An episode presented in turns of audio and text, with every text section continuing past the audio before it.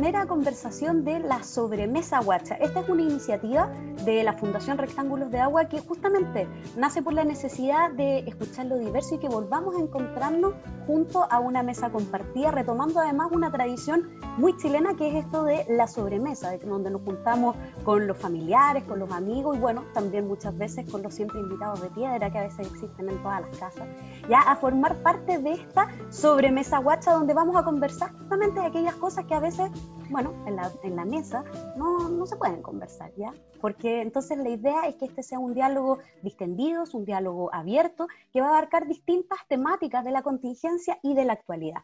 Justamente el día de hoy, el día que inauguramos esta sobremesa, queremos hacerlo con un tema eh, bastante polémico. Justamente hemos, eh, lo hemos llamado a este espacio eh, Patrimonios Culturales Chilenos, una ley necesaria pero fallida, que justamente quiere retomar la conversación a propósito de la nueva ley de patrimonio que fue presentada al Congreso hace ya hace algunos meses por el Ministerio de las Culturas, las Artes y el Patrimonio, la cual sin duda ha dado mucho, mucho que hablar desde las organizaciones, la sociedad civil y bueno, las comunidades a nivel nacional.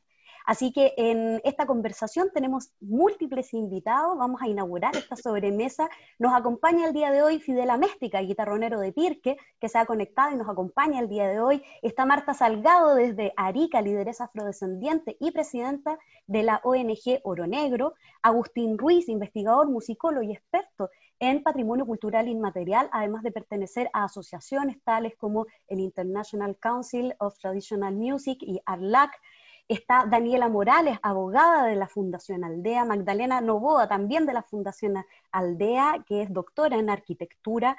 También nos acompaña Verónica Arevalo, quien es dirigente nacional de la Asociación Nacional de Trabajadoras y Trabajadores del Patrimonio, ANATRAP, además de encargada regional del Patrimonio Cultural Inmaterial en Antofagasta. También saludamos a Alejandra Jiménez, directora del Circo del Mundo y miembro de la Unión Nacional de Artistas. También está, y agradecemos la presencia, que sabemos que tiene una agenda bastante ajustada, Alejandro Bernales, diputado del Partido Liberal de la región de los Lagos. También nos acompaña Carlos Aldunate, arqueólogo y director del Museo de Arte Precolombino, y Salvador Millaleo, abogado, profesor de la Universidad de Chile de la, de la Escuela de Derecho y especialista en temas de derecho colectivo de los pueblos indígenas. Y bueno, también como siempre estamos junto a Fernanda Castillo, colaboradora de la Fundación Rectángulos de Agua, y nuestra directora Sonia Montesino, quien justamente va a moderar la conversación, así que ahí te cedo la palabra, Sonia. Bueno, muchas gracias Alejandra y bueno, muchas gracias a todos y todas nuestros invitados e invitadas, ¿ya? Eh, nosotros, eh, como decía Alejandra, una cuestión que nos parece fundamental es poder debatir sobre esta ley de patrimonio cultural que eh, ha estado en, en, la palestra, digamos, de distintas organizaciones pero también ha estado bastante silenciada la discusión que han dado, digamos, la sociedad civil, las organizaciones, los cultores, ya eh, eso ha quedado un poquitito invisibilizado, ya como parece también ha quedado invisibilizada la participación ya de cultores, cultoras y organizaciones. Entonces, queríamos partir, digamos, esta, esta, esta sobremesa guacha con, con, un, con, con, una reflexión de ustedes o, o, o, que nos relaten, digamos, que nos cuenten un poco cómo ha sido la experiencia personal o colectiva de sus organizaciones, ¿no es cierto?, respecto a lo que ha sido la formulación de esta ley de, patrimonio cultural, ya, eh, ¿qué, elementos ven ustedes, digamos, que, que, que, carece esta ley, por un lado, qué falencias tiene y qué aspectos positivos tiene? ¿Cómo, cómo, cómo, cómo ustedes lo han leído, lo han debatido, digamos, o lo han reflexionado con eh, sus organizaciones o, como digo, de manera personal? Entonces, me gustaría que partiéramos con Alejandra ya eh, Jiménez, ¿sí? ¿Podrías tú partir eh, con, con, con, tu reflexión al respecto? Bueno, mira, bueno, primero que nada, gracias por esta invitación a la sobremesa guacha, aquí estoy con mi cafecito. Eh, quisiera primero, bueno, creo que lo dijiste tú bien, Sonia, también aquí hay un, hay un debate muy importante en relación a la participación. Eh, y, me parece que, que, partir con un descontento generalizado por la no participación de los sectores eh, es muy relevante y le da y pone muy mal pie una ley, por muy buenos puntos que uno podría decir si sí o si no esta contiene. Pero el tema de la, la, no participación me parece grave. A nosotros como Unión Nacional de Artistas es algo que también comentamos, incluso sacamos un comunicado en algún minuto porque dejaron fuera del Consejo, ¿cierto?, a, a los artistas, a la SECH, a la PECH. Eso corre un riesgo grave de que, de que los consejos empiecen a, a no poner a los actores relevantes, ¿cierto?, como son en este caso artistas que tienen opinión, que tienen que decir y que dan una mirada también diversa. Eh, y el riesgo siempre también de ponerse quizás desde un ámbito más tecnócrata, por decirlo de alguna manera. Mm. Eso por una parte nos parece eh, muy complejo y, y, una ley que se ha, se ha hecho a puertas cerradas. Entonces, también cuando uno plantea o discute con otras y otras personas, dice, bueno, eh, ¿cómo se revierte esto? ¿Cómo es posible revertirlo a esta altura del partido, digamos, y en el momento en que, en que se está? También como Unión Nacional de Artistas, eh, y lo dijimos así en el comunicado, pensábamos y creemos todavía que... Eh, la gravedad del momento, la gravedad que tiene hoy día nuestro país en relación a, la, a la crisis a la crisis eh, producto de la pandemia y que nos ha puesto también, eh, nos ha dado tanta vuelta, ¿cierto?, en relación a, la contingencia. Creemos que esto, esta, esta, esta ley y esta reflexión amerita un tiempo distinto que no, no, no, puede acelerarse o apurarse en, en, este contexto, sin tener la posibilidad de debatir, de reflexionar y de que estén las condiciones adecuadas para hacerlo también, entendiendo que los sectores hoy día también están en la emergencia y en la urgencia de, de recursos, eh, las asociaciones gremiales y los sindicatos de poder eh, fortalecer o bueno, ya a esta altura de, no se está fortaleciendo mucho porque, bueno, está en crisis también la, estructura, la estructura ¿cierto? Eh, los sectores ya no están en diálogo con el Ministerio de las Culturas, entonces también todo esto, toda esta avalancha de dificultades creemos que, que, no es el momento para avanzar en el proceso en que la ley está hoy día. Y por otra parte, a mí, como desde un ámbito más personal, y algo que, he reflexionado en relación a documentos que he visto, a, entrevistas, eh, que, hay algo que me parece mm,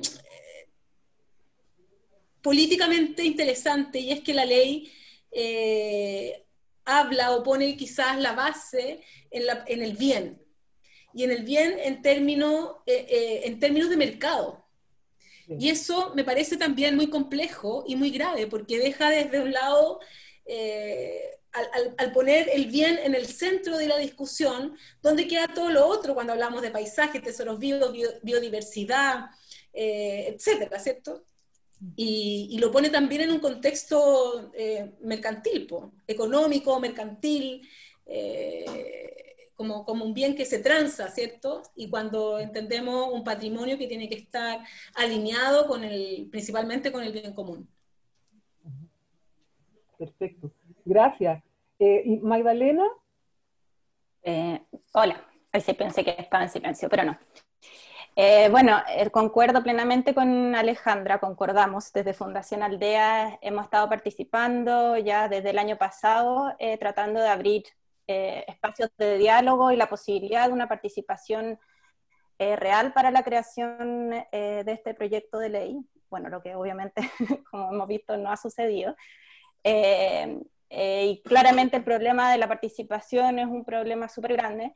Em, de hecho, el año pasado, Ivette y Daniela, Daniela está acá, Ivette es otra integrante de nuestra fundación, pidieron por transparencia eh, las, sesiones participativas que habían hecho o que decían desde la subsecretaría que habían hecho, desde el servicio, perdón, eh, y nos enviaron ese Excel y efectivamente es un Excel con un listado de 93 instancias que está compuesta básicamente por 62 reuniones de interés personal del subsecretario con ciertos grupos o personajes específicos que no tienen ninguna metodología, digamos, tampoco tienen ningún dato de quienes participaron ni acta, y otras 42 instancias, 41 instancias que son charlas y seminarios absolutamente, de nuevo, sin ninguna eh, metodología clara ni específica, ni tampoco quienes asistieron ni nada.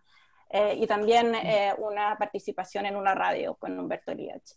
Entonces vemos de que de partida que hay un desconocimiento absoluto de qué es lo que es la participación y, y más que realmente pensar el proyecto desde una lógica eh, más democrática, eh, no solo desde una eh, república representativa, donde muchas veces se dicen, sino que más acorde con lo que está pasando ahora en Chile, es más bien reaccionaria. Y lo vimos también con la consulta que hicieron hace un par de meses en plena pandemia, en que solamente recibieron 480 encuestas completas y creo que un 80% son de las comunas de Vitacura, eh, Las Condes y Providencia. Sabemos que eso claramente bajo ninguna lógica es participación.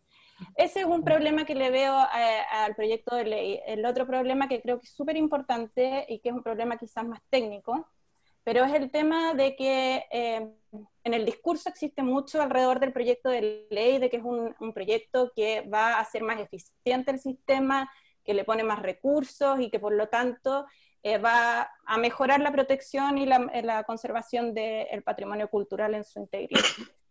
Pero la verdad es que hacer al hacer el análisis del proyecto de ley, es, es, verdad, se descentraliza creando eh, secretarías regionales, pero no se desconcentra el poder, y al revés, el poder sigue estando en el organismo central, por lo tanto, más que hacer un, proceso más efectivo, finalmente lo que se hace es burocratizar aún más el sistema, lo que como ya sabemos fragmenta el poder y por lo tanto también es, más eh, difícil para la ciudadanía en general poder participar de la toma de decisiones.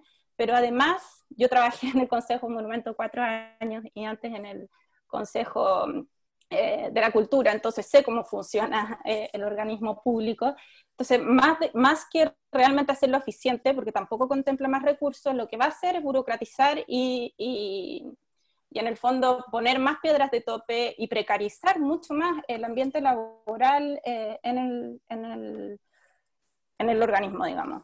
Eh, el otro problema que, bueno, hay, hay varios problemas que veo. Otro problema que nos llama la atención es que ahora se incorpora la posibilidad de objeción a la nominación de patrimonio. Eh, sea eh, material o inmaterial. Y eso también es un problema que yo veo bastante importante porque abre la posibilidad de lobby, eh, de, porque cualquiera puede oponerse, se va a dar un espacio de 30 días desde que se ingresa el expediente. y puede ser cualquiera, no necesariamente una persona que está involucrada con el, el, bien, como se llama en, en el proyecto de ley. Y eso yo creo que es un problema también bastante grande. Eh, por último, me parece em, que hay un problema de conceptos súper importante que genera una división que para mi gusto es una visión súper occidental del patrimonio y que, está, que no está acorde con los avances que ya hay en el mundo internacional sobre los conceptos y lo que entendemos por, por patrimonio. Y está el problema de, de, denominaciones como bien, la insuficiencia de la definición de paisaje, por ejemplo, eh, la objetivización del patrimonio que no calza, como por ejemplo para poder proteger el, patrimonio inmaterial, la estatización eh, demasiado eh, grande del patrimonio en general. Y por último, muy cortito, lo positivo que sí le veo a este proyecto de ley es que ha generado un debate público en la ciudadanía y en las organizaciones, los cultores, etcétera, a lo largo de todo Chile, que eh, ha sido súper enriquecedora, yo creo que para, para, todos los que han podido participar, y que eso es un claro ejemplo cómo podría eh, llevarse a cabo una participación efectiva que informa un proceso de ley de patrimonio cultural. Eso, muchas gracias.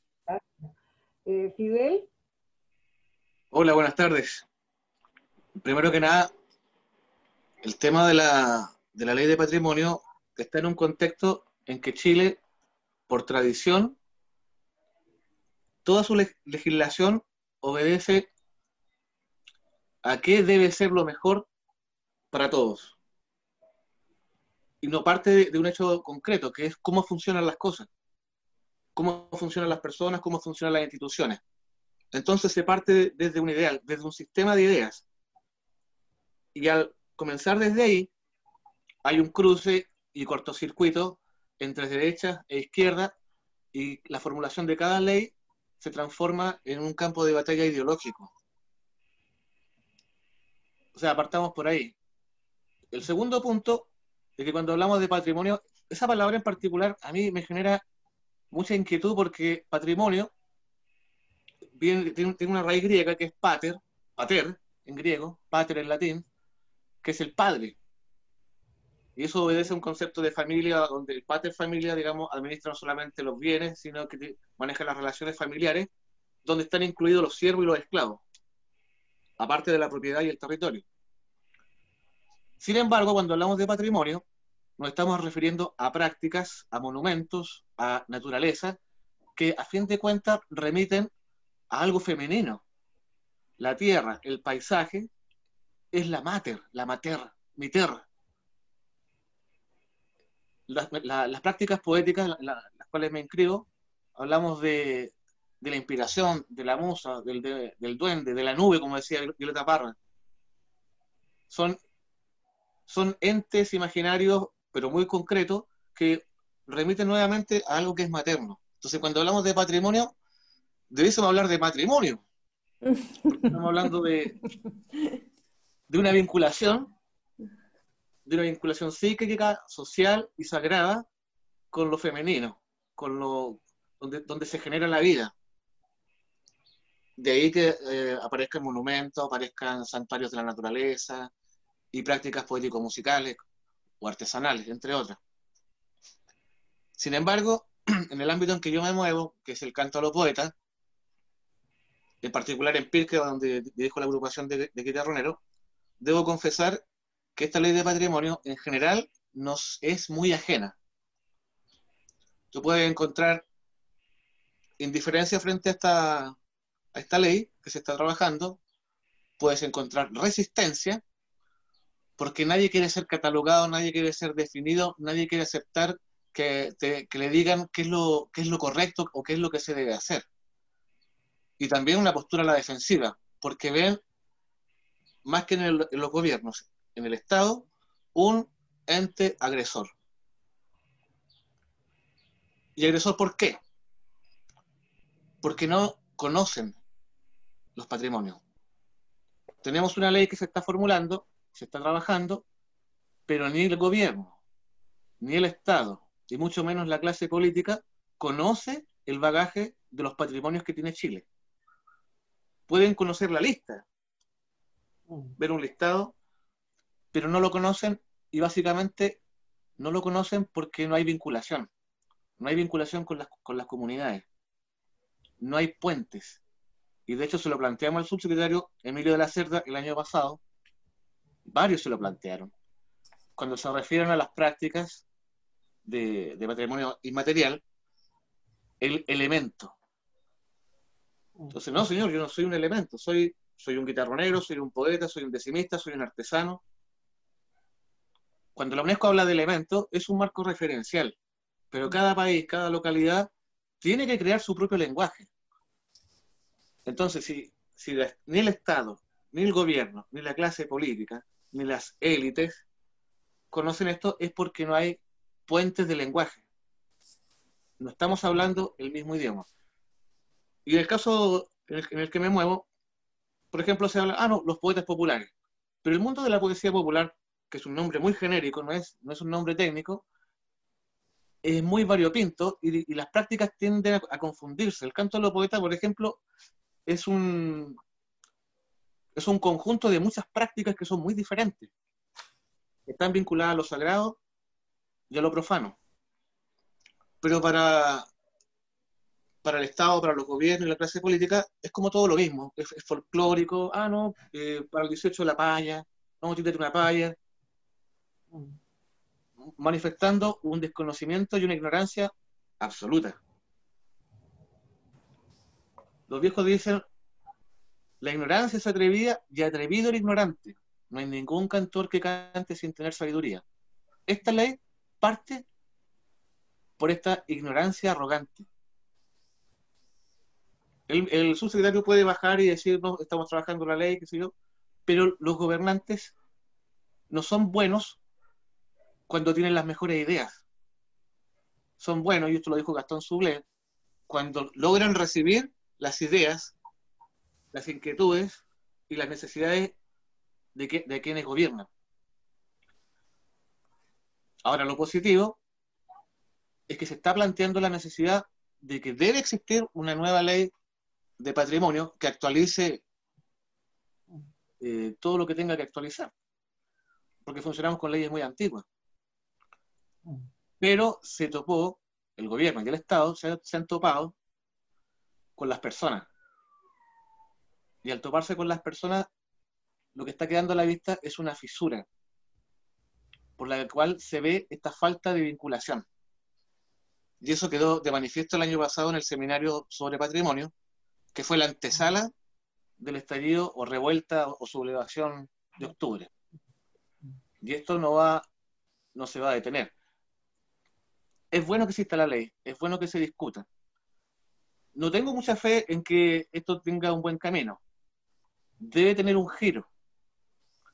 Y el giro que pueda tener, siendo lo más optimista, creo que será aquel en que se permita un marco en que aparezcan las distintas voces ciudadanas que participen. Y, me, acordé de otra palabra griega que es mesexis, que viene del mundo del teatro y también se aplica en la filosofía, que no es solamente la participación en grupo, sino que es la capacidad de identificarse con lo que tú estás participando. Por eso, porque no hay mesexis, no hay participación, no solamente para los cantores, sino que para distintas actividades patrimoniales, esta ley es ajena, no sé, es indiferente o nos pone la defensiva. Gracias, Fidel. Marta. Hola, buenas tardes a todos, a todas. Bueno, eh, aquí en Arica participamos en alguna reunión que hizo la Ceremía pero nos dimos cuenta que era como un taller dirigido, ¿no? Y a la luz de los antecedentes, como yo he participado con Sonia, con Agustín, en algunas reuniones en Santiago, eh, vimos que esta nueva indicación sustitutiva eh, no considera la especificidad de los pueblos originarios y el pueblo tribal afrodescendiente chileno. Cuando habla solamente, por ejemplo, que recoge, eh, va a recoger de las instituciones, de organizaciones civiles, pero ¿dónde están los pueblos? No están en ninguna parte. Entonces es importante que en una nueva ley quede nombrado los pueblo específicamente con su patrimonio, no solo inmaterial, sino también material y natural, ¿no es cierto? Los territorios, todo eso que hemos venido trabajando. Luego tampoco se considera en los pueblos un consejero, por ejemplo, un consejero de los pueblos originarios y otro del pueblo tribal afrodescendiente. Y, esas experiencias también rondan, por ejemplo, eh, en los extraños para la constituyente, eh, eh, también para el censo nacional. O sea, cómo a los pueblos los dejan afuera, de, existiendo siempre la discriminación y el racismo hacia las personas, porque son las personas las que finalmente van a participar de acuerdo, ¿no es cierto?, también a, una instrucción que tenga para estar en esos consejos, eh, su capacidad, su profesión, que hay muchos eh, eh, personas que son de los pueblos originarios y del pueblo tribal afrodescendiente que están preparados para estar en esos consejos, pero tal pareciera que se asume que no es así. Entonces, e, ese es un tema. Después, lo otro es de que eh, se homologa, como lo dijo quien me antecedió, se homologa a las regiones del país. Eh, cuando cada región en el país tiene sus distintos patrimonios, todos tenemos eh, diferencias que son notorias en cómo se trabaja el patrimonio de los mismos pueblos, de la misma región. Entonces, esa homologación que se ha hecho desde que nace la República también nos daña a, a todas las personas que vivimos en este país. Entonces, ¿Cómo cambiar eso? Yo encuentro que, que la ley, eh, la, la, indicación que se está viendo eh, puede tener muy escasas cosas favorables porque en definitiva no ha sido participativa. Lo principal es que tiene que ser participativa de todas las regiones. Y eso a nosotros nos perjudica enormemente, porque eh, nosotros como pueblo tribal afrodescendiente hemos venido trabajando en, sobre muchas aristas. Por ejemplo, el tema de territorio, que lo hemos trabajado con la Universidad Alberto Hurtado, eh, en la Universidad de Tarapacá, hemos trabajado el tema de la historia, estamos viendo el tema de una cátedra afrodescendiente, eh, eh, se va a hacer un diplomado del Departamento de Historia, entonces estamos trabajando mucho y nos sentimos muy discriminados cuando no no aparecemos ni siquiera nombrados en esa ley. Y, eso es perjudicial, perjudicial porque nos están dejando afuera de todo lo que nosotros eh, hemos venido trabajando. Esperamos, ¿no es cierto? Yo creo que hay que esperar y luchar para que esa ley eh, no sea eh, promulgada o porque hay que cambiarla, hay que ver cómo quedamos todos allí de la forma eh, en que las regiones manifiesta su cultura, sus paisajes, sus monumentos.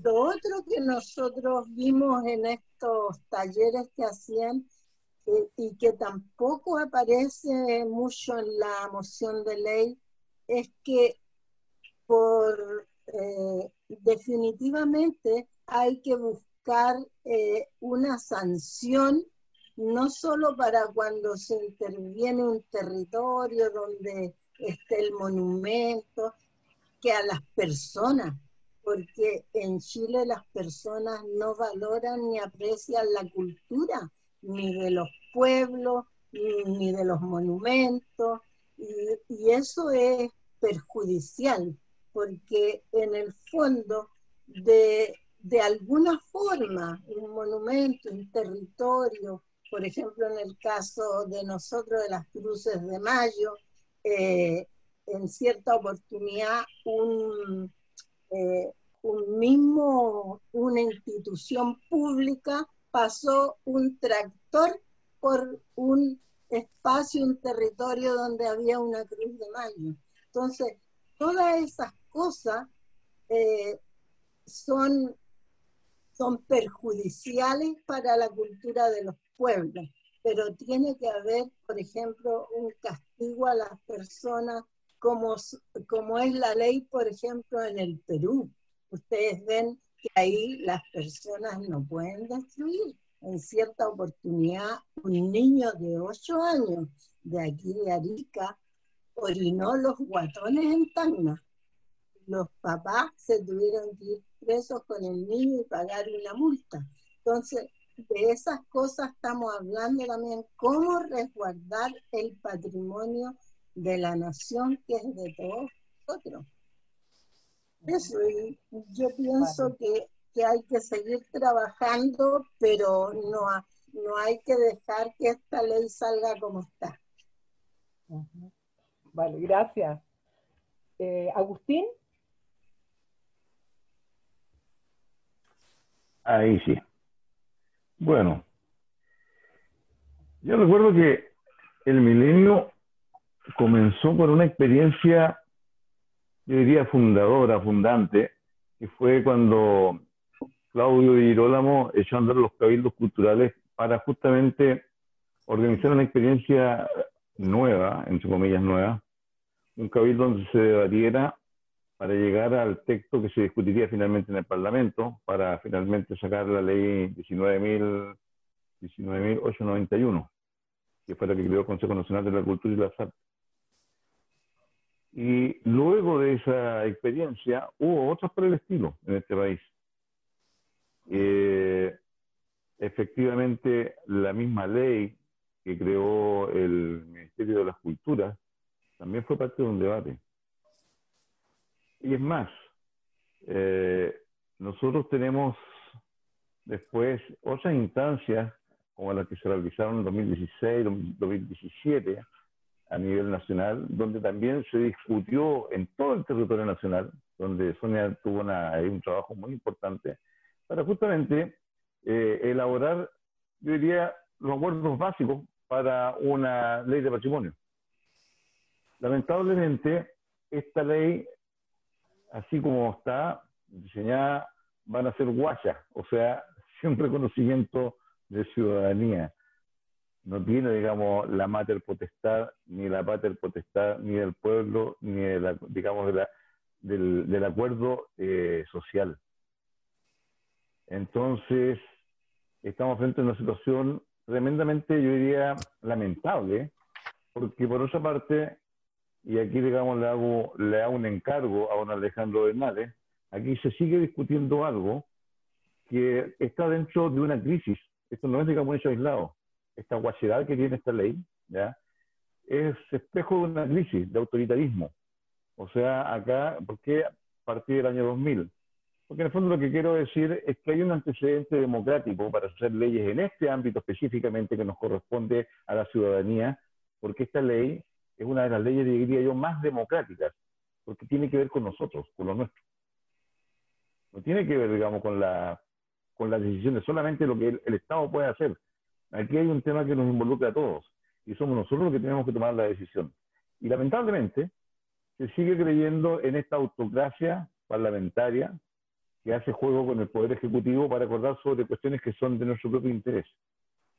Y la crisis está entonces en esta guachedad, como decía, que insiste en perpetuarse en un momento en que la ciudadanía entera está pidiendo cambio porque ya este modelo autoritario, este modelo portaliano, digamos, que se decían las cosas entre cuatro personas, porque así, se hacían las leyes en la década del 70 entre cuatro personas, y acá son como 20 más o menos, eh, que es más o menos la misma figura, eh, repite entonces el modelo que ya no queremos en esta sociedad. Y entonces esta ley lo que de alguna manera refleja es una inconveniencia o un desajuste político cultural, de una manera que ya el pueblo y la ciudadanía no quiere más. No es posible que una ley de patrimonio tenga 17 consejeros, de los cuales uno solo, uno, es sectorial y es del ámbito, digamos, de los barrios patrimoniales. Dos son del ámbito gremial y el resto son todos denominaciones políticas, sin contar que las 16 igual interviene el presidente de la República y los ministros. O sea, eso es autocracia, eso no es democracia. Y el patrimonio cultural es necesariamente tiene que ser democrático para que no sea expolio, porque el otro capítulo que viene después, el otro, el, otro artículo que viene después justamente de la constitución del, del directorio este, es expoliante, hace expolio. Primero, no reconoce a los pueblos originarios, no reconoce pueblos tribales, no reconoce los cultores en darle un espacio, pero además expresa claramente el derecho que da la ley a que el Estado sea, de acuerdo a los, a los, recursos, digamos, que disponga y de los, de los eh, movimientos que haga, a definir y declarar patrimonio sin consulta de las comunidades. Y en el ámbito del patrimonio cultural y material, eso es simplemente expolio. O sea, nadie tiene derecho sobre las pertenencias de una comunidad, porque el patrimonio es eso. El patrimonio es un derecho, un derecho tal vez consuetudinario, que le da, le da al, al cultor, el cultor es cultor en cuanto recibe un legado, es legatario. Y por lo tanto tiene un derecho sobre ese, ese como decía eh, Fidel, elemento, por decir una palabra generalizante, pero tiene derechos sobre eso. Y ese derecho no puede ser conculcado por un poder superior. Y esta ley, esta ley lo que hace en concreto es denegarle ese derecho a la ciudadanía. Y por eso esta ley es una ley que de alguna manera viene a ratificar este autoritarismo para expoliar las pertenencias culturales de los pueblos. Y eso yo creo que es una de las primeras cosas como en, lo esencial, delicado, delicadísimo. Y por lo tanto es una ley que aunque la aprueben la vamos a tener que derogar porque vamos a tener nueva constitución. Y es un hecho que esta ley la vamos a tener que derogar si es que sale aprobada así. No pierden el tiempo. O sea, esta ley no tiene viabilidad en una democracia con una constitución bien parida. Porque la democracia que tenemos es una democracia mal parida. Gracias, Agustín. Verónica. Sí, bueno, eh, varias cosas que traía acá desde la reflexión colectiva que hemos realizado como trabajadoras y trabajadores del patrimonio ya se han señalado. Por tanto, eh, la verdad voy a solamente enfatizar algunos puntos que en el fondo para todas aquellas personas que nos escuchan y que a lo mejor no han podido ver el documento, puedan entender cuál es el alcance de esto. Nosotros efectivamente, al igual que varios de los que han señalado acá, coincidimos en que es positivo que se pueda establecer, ¿no es cierto?, un nuevo marco normativo para el patrimonio. Vemos que la ley de monumentos nacionales ya estaba quedando obsoleta, ¿no es cierto? Hace rato estaba, tenía dificultades y no estaba generando una protección efectiva, que al final es lo que nos interesa. Ahora, nosotros, desde lo que hemos trabajado como trabajadores y trabajadoras, hemos identificado que hay falencias tanto en su forma, en cómo ha sido concebida, que ha sido ya también señalado por varios de nuestros aquí, eh, de, de, los que están compartiendo este espacio, ¿no es cierto?, de conversación, así como también de contenido, y vemos que ambos temas están vinculados. Es decir, hay un problema de contenidos precisamente porque hay un problema de participación en su conformación. Y es el sesgo en las miradas, ¿no es cierto?, en las expertices y en las experiencias, que yo creo que lo que dice Fidel es la palabra justa, esta idea de que es un documento ajeno, de que no, no, no dialoga con la experiencia en patrimonio cultural que tiene cada uno de nosotros, ya sea desde el ámbito laboral, desde el ámbito personal, desde el ámbito social, ¿no es cierto? Es como si, si fuera algo que efectivamente eh, tiene un cuerpo teórico conceptual que, puede, que parece coherente, pero que al momento de desgranarlo así como un choclito, eh, nos damos cuenta que realmente no responde a las necesidades que tenemos. En ese sentido, solo como para hacer un, panorama general de las que hemos destacado, por ejemplo, eh, ya se ha hablado de la ausencia de los pueblos originarios y, y tribal afrodescendientes, y el hecho de que no se hable de patrimonio indígena en nuestro país es la verdad ningunear e invisibilizar que existen pueblos originales tribales, pero que además mucho del patrimonio que podemos decir de, de, esta comunidad, quizás sin una identificación eh, específica, eh, pero que es heredera también de eso y que tiene insumo. Para nosotros no le ponemos segundas tintas. Ahí, bueno, Agustín habla de la expoliación, me parece. Eh, yo, nosotros le decimos expropiación. Aquí hay una expropiación cultural que eh, desconoce que hay comunidades que tienen lógicas y universos culturales específicos, ¿no es cierto?, que eh, tienen una historia eh, de larga data en nuestro territorio, más allá de que compartimos el territorio, pero que son en el fondo gestoras de su propio lo que nosotros denominamos patrimonio. Ahí yo también coincido con Fidel de que a veces el concepto pareciera quedarnos corto. Existe un conjunto de denominaciones que ni siquiera se han evaluado en esta ley, porque como no hay participación, no se ha abierto la discusión, ni siquiera ha, ha habido espacio para que estas nuevas, estas otras denominaciones puedan señalarse. Además, bueno, Sonia mencionaba ¿no? la, ausencia de, consulta a pueblos originarios, a comunidades de cultura y cultura, y nosotros también decimos de trabajadores y trabajadoras. Nosotros como funcionarias y funcionarios eh, tenemos una experiencia acumulada eh, que la verdad hemos señalado eh, y que nos ha permitido, por, ejemplo, identificar aspectos muy concretos como por ejemplo las compañeras de Consejo de Monumentos, que en, este primer proyecto que se ingresó a la Cámara, a la Cámara, ¿no es cierto?, legisladora, es que decían, bueno, no aparece eh, en ninguna parte la, facultad de evaluación ambiental, de impacto ambiental del Consejo de Monumentos, no aparecía mencionada. Esa es una alerta de alguien que trabaja en el ámbito. Probablemente si yo lo leo, trabajo en patrimonio cultural y material, siendo que también son del mismo área, no me doy cuenta. Ellas, ellas alertaron eso. En esta indicación sustitutiva, que para que ustedes sepan, es, es, un documento que busca reemplazar este proyecto original a, raíz de todas las críticas y cuestionamientos que se han hecho. Aparece, ¿no es cierto?, la evaluación, pero ellas nuevamente alertaron, pero no aparece la fiscalización. Es decir, solamente vamos a tener el proyecto cuando ingresa, pero en ninguna parte aparece mencionado el momento en que tengamos que ir, ¿no cierto?, a fiscalizar que efectivamente se está respetando lo que puede haber salido, ¿no es cierto?, en esta evaluación primera. Entonces, estas falencias de contenido y que en el fondo, como les digo, nosotros eh, evaluamos que tiene que ver directamente con esta falta de mirada, eh, están está, está, son abundantes en este documento.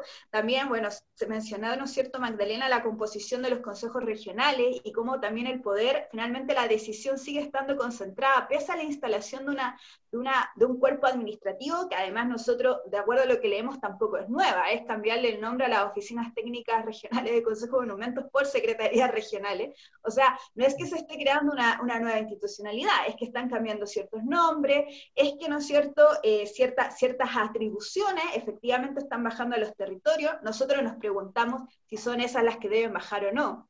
Porque también, ojo ahí, el consejo, los consejos regionales se plantean, ¿no es cierto?, que están presididos por autoridades políticas como las y los ceremis. Eh, entonces, en el fondo hay todo un, hay un conjunto de falencias que son graves y que pueden tener impacto eh, en la, finalmente en lo que a nosotros nos interesa es la protección efectiva del patrimonio, ¿no es cierto?, de las comunidades que a lo largo del país eh, se encuentran, ¿no es cierto?, regidas desde el Estado chileno. Ya para ir cerrando, yo la verdad creo que se han expresado eh, conceptos que son muy claros, lo, de la ignorancia arrogante. Finalmente, cuando tú señalas que, la, la, discusión legislativa, que es un poco la respuesta que nos han dado, la, discusión legislativa solamente e, es, es, el Congreso, porque ahí está la representatividad. Y desconoces que existen ganancias, porque no han sido, eh, no han sido regalos, han sido ganancias de lucha histórica en cuanto a tratados, en cuanto eh, tanto internacionales como nacionales, en cuanto a, a reconocimiento para nosotros, y ahí, bueno, Agustín lo explicó mejor, hay, hay una desconexión, una desconexión con el escenario social actual, en donde la verdad lo que se está planteando es precisamente eso, una, una ciudadanía activa. Eh, nosotros como trabajadoras y trabajadores siempre señalamos, de hecho lo señalamos desde el día uno, esto tiene que ir con consulta indígena, con consulta al menos a las comunidades cultoras con las cuales ya hay planes de salvaguardia, para aquellos que no saben, ¿no es cierto? Los planes salvaguardia son contratos entre el Estado y las comunidades cultoras que deciden tener un proceso de reconocimiento. O sea, allí hay acuerdos que se deben, hay compromisos que se deben respetar. Eh, y también nosotros hemos peleado por este, este derecho de trabajadoras y trabajadoras, así como también de otras organizaciones o ciudadanía en general que está directamente vinculada al patrimonio. Y de hecho, si eh, desde el día uno se hubiera escuchado la consulta indígena, ya estaría hecha. Es decir, acá cada vez que vemos que hay una, una obstinación en continuar, ¿no es cierto?, con esta, con esta exclusión de actores y actrices relevantes, es una decisión política. Porque finalmente las competencias técnicas en, trabajadores y trabajadoras del patrimonio dentro del Estado, los del Servicio Nacional del Patrimonio, bueno, Agustín está en la subsecretaría, hay una experiencia en el Ministerio de las Culturas de que podemos hacer estos procesos. Los podemos hacer en los tiempos pertinentes, con las condiciones adecuadas y con la liberación de información que corresponde. O sea, ahora yo escuchaba a Marta, escuchaba a Fidel, que tienen una reflexión sobre su propio, eh, sobre su propio patrimonio, eh, y en el fondo, claro, a lo mejor hay, hay algunas disonancias de, entre ciertos conceptos, pero eso es remediable, es remediable con procesos formativos, con generar, ¿no es cierto?, espacios de consulta que, que tengan su tiempo, sus metodologías adecuadas, materiales, y nosotros estamos súper dispuestos a poder llevar adelante estos procesos siempre, y esto es lo que solicitamos, que se retire este proyecto de ley, que partamos, ¿no es cierto?, realmente en un proceso que sea legítimo socialmente, que involucre, que respete los compromisos adquiridos. Siempre se menciona, bueno, el OIT, el 169 de la OIT, yo también menciono como encargada de Patrimonio Cultural Inmaterial el artículo 15 de la Convención por la salvaguardia del patrimonio cultural inmaterial, que habla de la participación, garantizar la participación de la gente Por ejemplo, Marta y Fidel, yo no sé si ustedes que han reflexionado sobre el tutelaje, hoy en día se está preparando un apartado de tutelaje, es decir, quién tiene la representatividad para poder inscribir, gestionar o expresar, ¿no es cierto?, alguna práctica. Y ese es un tema que nosotros, y ahí tengan la, garantía, como trabajadores y trabajadoras, defendemos que debe ser consultado. No somos nosotros los que podemos responder eso. Tiene que ser una, y probablemente incluso puede ser que necesitemos alternativas, que la respuesta no sea una sola, porque eso también es cierto. Finalmente, el, marco normativo, lo que debería haber, y por eso es tan importante eh, que sea participación, que, que tenga cierta equidad territorial, social, de actores y actrices, Em, me parece súper relevante que los artistas, por ejemplo, como está acá Alejandra, puedan participar, que el mundo académico participe, porque finalmente lo que tenemos que identificar es qué es aquello que debe ir en una ley. O sea, hay especificidades que probablemente no vamos a resolver, pero ¿qué es lo mínimo que debería ir una ley para asegurar la protección efectiva? Que finalmente el documento hoy en día como está y desde la evaluación que nosotras, nosotras y nosotros realizamos, tampoco se logra se, todavía no se resuelve el tema, por ejemplo, de la apropiación cultural, eh, del robo intelectual, o sea, son temas que no se están resolviendo y que finalmente podríamos buscarle una solución en espacios participativos a través del diálogo y garantizando, ¿no es cierto?, finalmente estos derechos adquiridos, ganados por comunidades, ¿no es cierto?, con luchas históricas, de reconocimiento por parte del Estado. Creo que con eso más o menos señalo todo lo que, que habíamos discutido. Muchísimas gracias. Muchas gracias. Oye, Carlito. Sí, me toca. Sí, Oye, eh, bueno, ya se ha hablado bastante. Eh, a mí me gustaría decir, bueno, partir diciendo algunas cosas positivas de la ley. bueno, que no son tan meritorias tampoco, porque la ley va a cumplir 100, 100 años, muy luego. Entonces, obviamente que teníamos que ponerle algo, ¿no es verdad?, a la ley después de este proceso gigantesco de tiempo en que, claro, la ley ha tenido sus modificaciones, pero tampoco han sido muchas. Y en por ejemplo, todavía se llama Ley de Monumentos Nacionales, cosa que por, por, por suerte esta ley cambia, ¿no es verdad? Y lo cambia a patrimonio, cosa que puede ser discutida, pero indudablemente que es un concepto mucho más moderno y mucho más atingente, ¿no es verdad?, el concepto de patrimonio, ¿no? Eh, a ver, el cambio de nombre es importante. La regionalización, aunque tenga también sus problemas, que podría ser más, podría ser menos, pero aquí se institucionaliza una regionalización. Y eso me parece súper positivo, ¿no? No lo podemos negar. No podemos negar de los sitios de, memoria que aquí se establecen también, ¿no? Hay una mención al, eh, en el artículo 39 al convenio 169 de la OIT, cosa que no existía anteriormente. Eh, habla de una gestión patrimonial, o sea, introduce conceptos para que el patrimonio pueda, pueda sostenerse en el futuro, cosa que antes, no es verdad, no existía. Algo se declaraba patrimonio y ahí quedaba, no es verdad, suelto a la nada. Se habla de incentivos, se habla de planes de formación ciudadana, etcétera, etcétera. Bueno, pero esto, como digo yo, no es mucho considerando todo el tiempo que ha pasado y por supuesto que había que tener una ley más, más atingente a lo que estamos pasando hoy día. Bueno, a mí, eh, por supuesto que tengo muchas objeciones eh, a esta ley. en, primer lugar, lo más eh, que ya se lo anunció Agustín, me parece, lo más casi escandaloso que encuentro de esta ley es que es es la, es que a, pesar de que el mensaje de la ley dice que la tuición y protección del patrimonio le corresponde en primer lugar al Estado, escúcheme bien, al Estado y no al gobierno, ¿eh? señala con la participación de comunidades legatarias y grupos de individuos pertinentes. A pesar de eso, ¿no es verdad? El Consejo Nacional del Patrimonio Cultural como decían anteriormente, solo tiene, que, está compuesto por 17 miembros, ¿no? Tiene 10 miembros que son del gobierno de turno, que a mí me parece absolutamente escandaloso, ¿no? Y solamente entonces siete, eh, digamos, siete de los miembros de la sociedad civil de distintas representaciones de la sociedad civil, ¿no? Entonces, eh, esto, eh, además, hay una, hay representantes de la sociedad, los representantes de la sociedad civil, además, son elegidos por el presidente de la República, de una terna presentada por las sociedades o, en fin, de los agentes de, la sociedad civil que, representan. Entonces, que hay otra intervención más del gobierno, ¿no? Eh, en fin, Además, eh, como, se ha dicho aquí, no están los cultores, no están los pueblos indígenas, no hay nada, ¿no es verdad?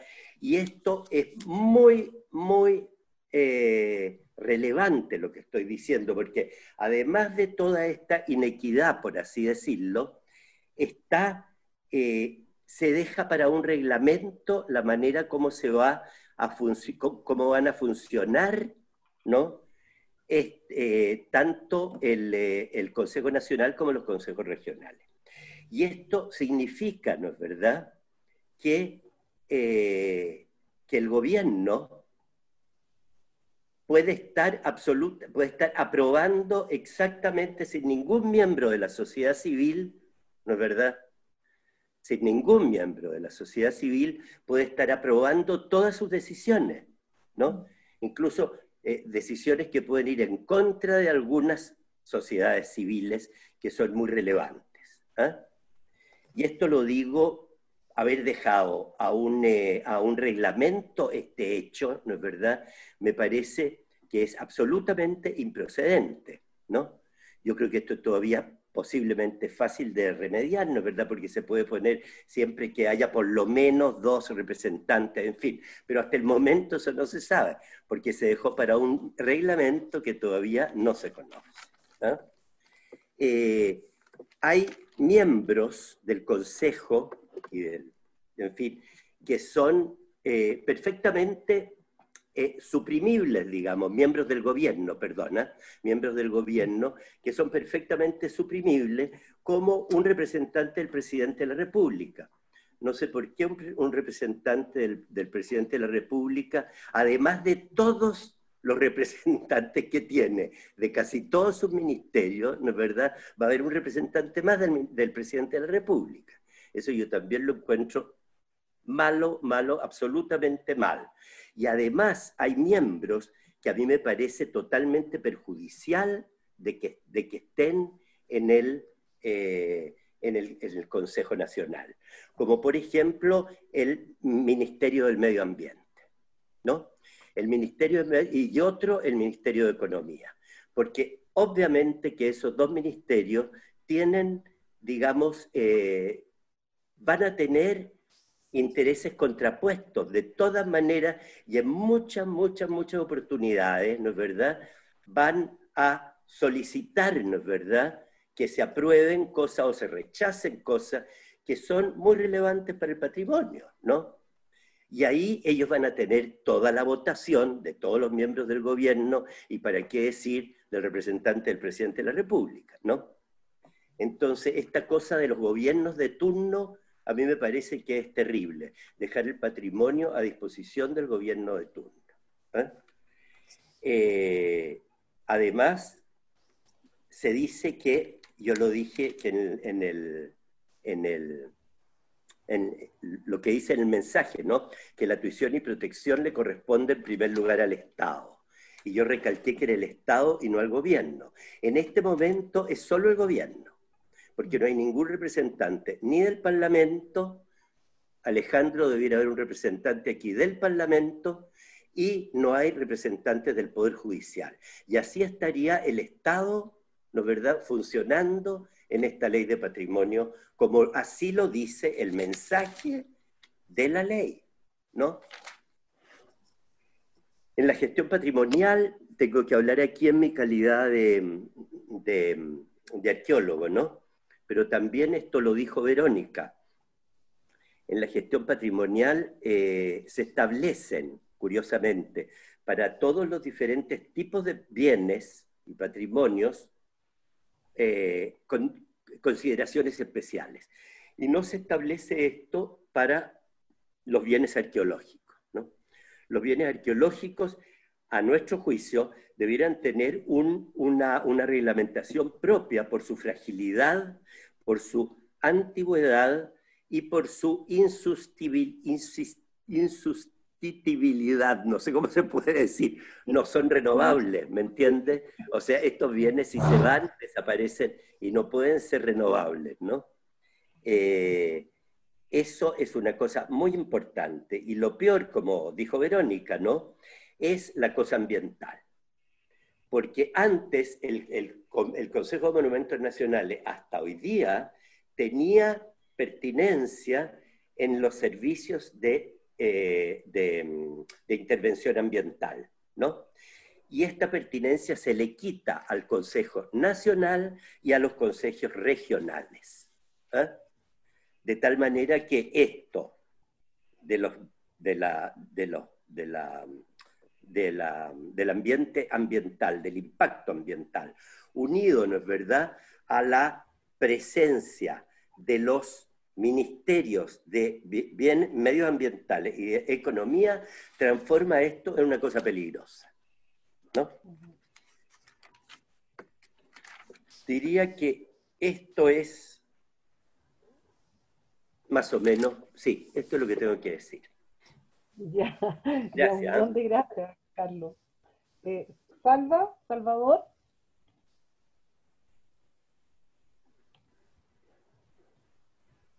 ¿Aló? Sí, ahí sí. Bueno. Eh, bien, no, yo quisiera adherirme a muchas de las palabras previas en el sentido de que esta propuesta de ley claramente tiene defectos estructurales y no, no es simplemente una cuestión o cuestiones que se puedan adicionar o se puedan eh, corregir en un procedimiento parlamentario normal donde se hacen indicaciones, donde se establecen nuevas, eh, o sea, se, hacen, se agregan cuestiones, se sacan cuestiones. Aquí hay varias columnas que le faltan a esta propuesta legislativa que la hacen completamente inviable como una modernización siquiera de la protección del patrimonio en Chile, no ya para una adecuada eh, y correcta protección de todos los derechos que corresponden la cultura, digamos, al ejercicio de prácticas culturales tradicionales, a la protección de esas prácticas eh, es una propuesta completamente desorientada, descarriada y peligrosa. Entonces, eh, en particular, este tema de eh, pensar el patrimonio siempre desde una visión burocrática estatal y además sin la, incluso fallida en esos mismos términos, pero que no repara en la idea de que eh, el patrimonio no es algo que pertenezca al Estado y que hay patrimonios que derechamente pertenecen a otros sujetos. El patrimonio indígena en particular no corresponde, no pertenece al Estado, no corresponde a los antropólogos, no le pertenece a los museos, no le pertenece, digamos, a ninguno de los sujetos que lo estudian, solo pertenece a los pueblos indígenas que tienen derechos que están consagrados en el derecho internacional de los derechos humanos sobre su patrimonio y que no están y que ahora incluso en este propuesta de indicación sustitutiva que quieren meter ahora eh, lo rehusen, eh, a lo indígena a la mínima expresión, pese a que toda eh, la estructura legal va a afectar a los pueblos indígenas, no se ha hecho consulta indígena y sobre todo las cosas, no, lo indígena no es parte de eh, la visión que está acá. Por cierto, no hay indígena en los consejos, digamos, eh, no, está la, no existe la categoría de patrimonio indígena, no se declara los derechos que establece la Declaración de eh, Derechos de los Pueblos Indígenas de Naciones Unidas sobre el patrimonio indígena, ni hay medidas adecuadas de protección. Una de las cuestiones más fundamentales que uno ha visto eh, en la destrucción del patrimonio es que es la no, no es digamos la destrucción física, sino sobre todo lo que está afectando a los pueblos indígenas en la actualidad es la apropiación de su patrimonio por parte de terceros. Esta eh, apropiación del patrimonio donde se toma lo indígena, se eh, le da una formulación, se le, digamos, eh, se le plantea de otra manera y se le vende como si fueran los indígenas los que están detrás de eso, pero en el fondo son terceros que están usufructuando en las culturas indígenas, que están aprovechándose de esto sin ninguna participación en los beneficios para los pueblos indígenas y sin su consentimiento. Lo que hace eh, varias décadas atrás se le llamó biopiratería para referirse a la apropiación de elementos eh, de la biodiversidad que están vinculados a los pueblos indígenas, pero se ha generalizado respecto elementos estrictamente culturales como danza, como diseño de orfebrería, como diseños textiles, en fin. Y no hay nada de eso en la, eh, no hay ninguna eh, disposición relativa a la protección frente a la apropiación por, por terceros. Cuestión que ya Perú hace eh, ya más de 15 años que lo, lo, solucionó o lo empezó a resolver con una ley. En Chile eso no se hace. Eh, no, como les decía, aquí no es esto reparable simplemente adicionando ciertos eh, elementos que consideran a los indígenas. Es simplemente un diseño o un mal diseño estructural de la ley que supone que esto no sirve, digamos, como un proyecto de ley para discutir siquiera cuál es el rol de los patrimonios. Em, entonces, creo que eh, en definitiva no hay ninguna posibilidad de que esta ley pueda reformularse de manera estructural que eh, permita que los patrimonios estén adecuadamente protegidos, que haya una, un reconocimiento de los derechos que están involucrados, ni que eh, se determinen acciones o intervenciones de protección del patrimonio que sean necesarios. Entonces, eh, simplemente esta ley no sirve, así derechamente, y debería eh, plantearse otro proceso, aparte que ya está superado por las circunstancias. Seguramente el tema del patrimonio cultural va a aparecer en el proceso constituyente, yo cuando fui consejero del, del, Consejo Observador del Proceso Constituyente Bachelet fue muy claro, digamos, dentro, por ejemplo, los deberes que eh, la gente eh, priorizó, estaban los deberes respecto al patrimonio cultural bastante arriba, inmediatamente después de los deberes mm. respecto de eh, la cuidado de la naturaleza y por ello, digamos, eh, lo más probable es que esto va a aparecer con mucha fuerza en el proceso constituyente y va a reconfigurar eh, la protección del patrimonio cultural de una manera en que esta ley no lo está haciendo. Entonces, esta ley ya está obsoleta antes siquiera de entrar en una discusión mayor. Así que yo diría que lo más sano que puede hacerse es que se retire, digamos, y se espere una reformulación que sea armónica con el inicio de la discusión en el proceso constituyente y por cierto, eh, que incorpore los derechos de los pueblos indígenas eh, y el pueblo ascendiente a cabalidad con consulta indígena y eh, en conformidad con los estándares internacionales de derechos humanos. Eso. Gracias, Salvador. Tenemos a Daniela, no sé si Daniela tú prefieres participar en la otra o, o, también ahora nos puede dar unas palabras. No, yo creo que para en el mérito de, del tiempo, démosle y yo contesto después la siguiente. Vale, entonces nos tocaría Alejandro. Ahí voy. Bueno, primero que todo, saludarlos a ti, Sonia, Fernando, también por la, por la invitación. A cada uno de, ustedes, que varios de hecho no hemos visto en, el, en la Comisión de, de Cultura en, en, el Congreso. Yo me voy a cronometrar para ser muy, muy obediente con el, con el tiempo, con los tres minutos, y mm, me gustaría poner como la discusión primero como en la, lo que ha pasado, así como decir que no, no olvidemos todo lo que ya ha ocurrido en la comisión.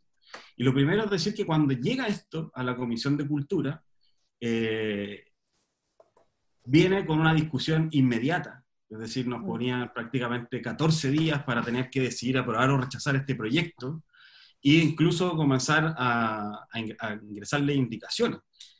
Nosotros y muchos de ustedes pegamos ahí el, el, ¿cómo se dice? el grito en el, pusimos el grito en el cielo y por suerte eh, se eh, accedió a que esto fuera una discusión mucho eh, más profunda.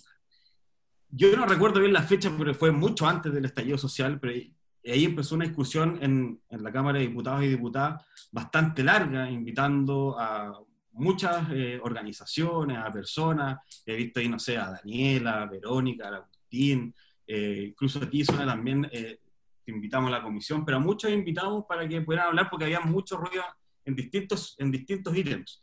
Yo creo que gran, una gran cantidad de tiempo lo ocupamos en quienes estaban y quienes no estaban en los consejos.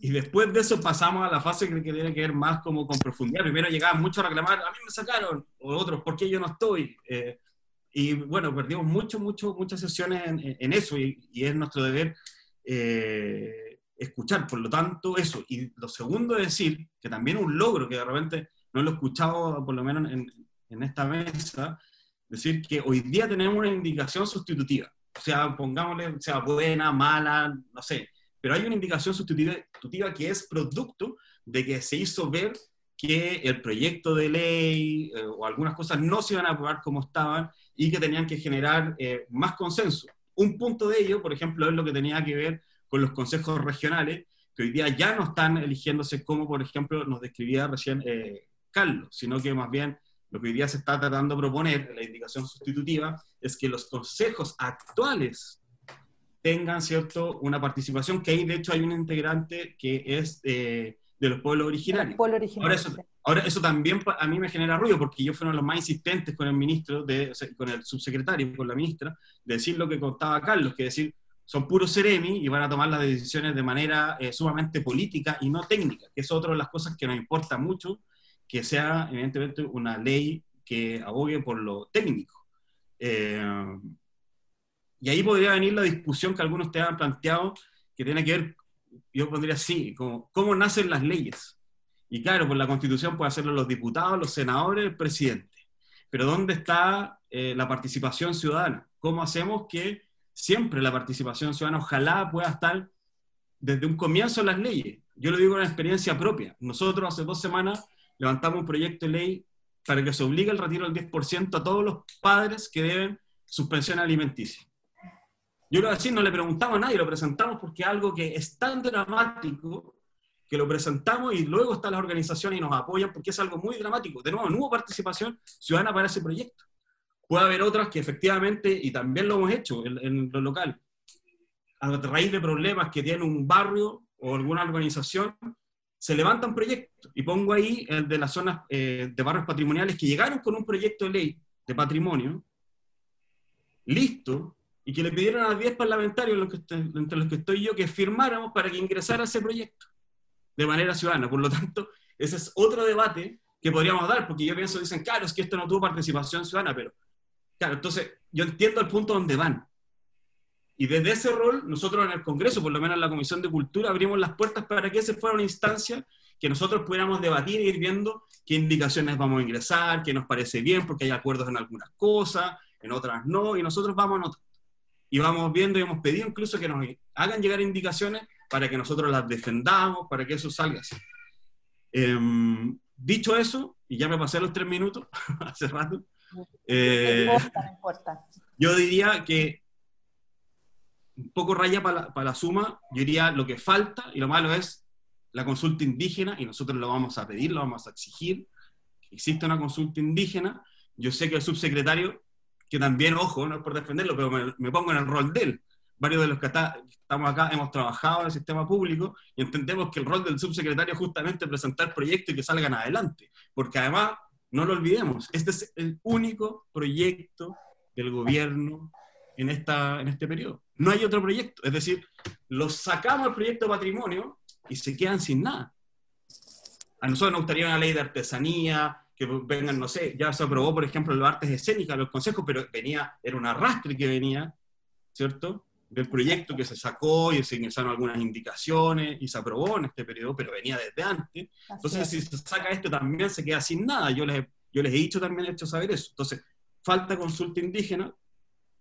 Eh, celebro lo, territorial, yo no desde regiones y así me han escuchado varios que han estado en la comisión, siempre pongo ese punto, porque también eh, desde las comunidades, por lo menos las que me toca estar a mí, y esa es una, una de las cosas que también siempre expreso en la comisión, claro, demuestran y con hechos muy concretos que han pasado incluso en este último tiempo, que el debate eh, a partir de eh, post-estallido social y hoy día con pandemia no ha seguido el debate eh, en torno a este proyecto. Nos han seguido y de hecho nos dijeron que esta indicación iba a ingresar ahora, nos dijeron a fines de agosto, es decir, podría ingresar la próxima semana, en dos semanas más.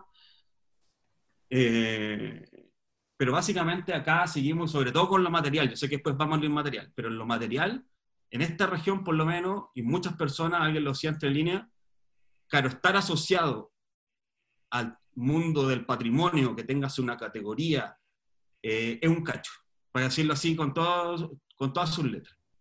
Pero a la vez la ciudadanía exige, por ejemplo, acá cerca, hay una casa que se está cayendo, que yo denuncié hace un par de semanas atrás que le estaban robando las ventanas. Le robaron todas las ventanas. Todas las ventanas. Fue carabinero, tomaron detenido un par de cabros que no tenían pegas, se habían robado las ventanas para revenderlas.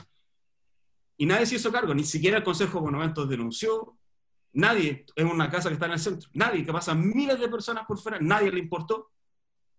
Nadie hizo la denuncia de que se están robando una casa que está en el plano regulador como patrimonio, y finalmente toda la responsabilidad en los medios, de la autoridad, se fueron al privado.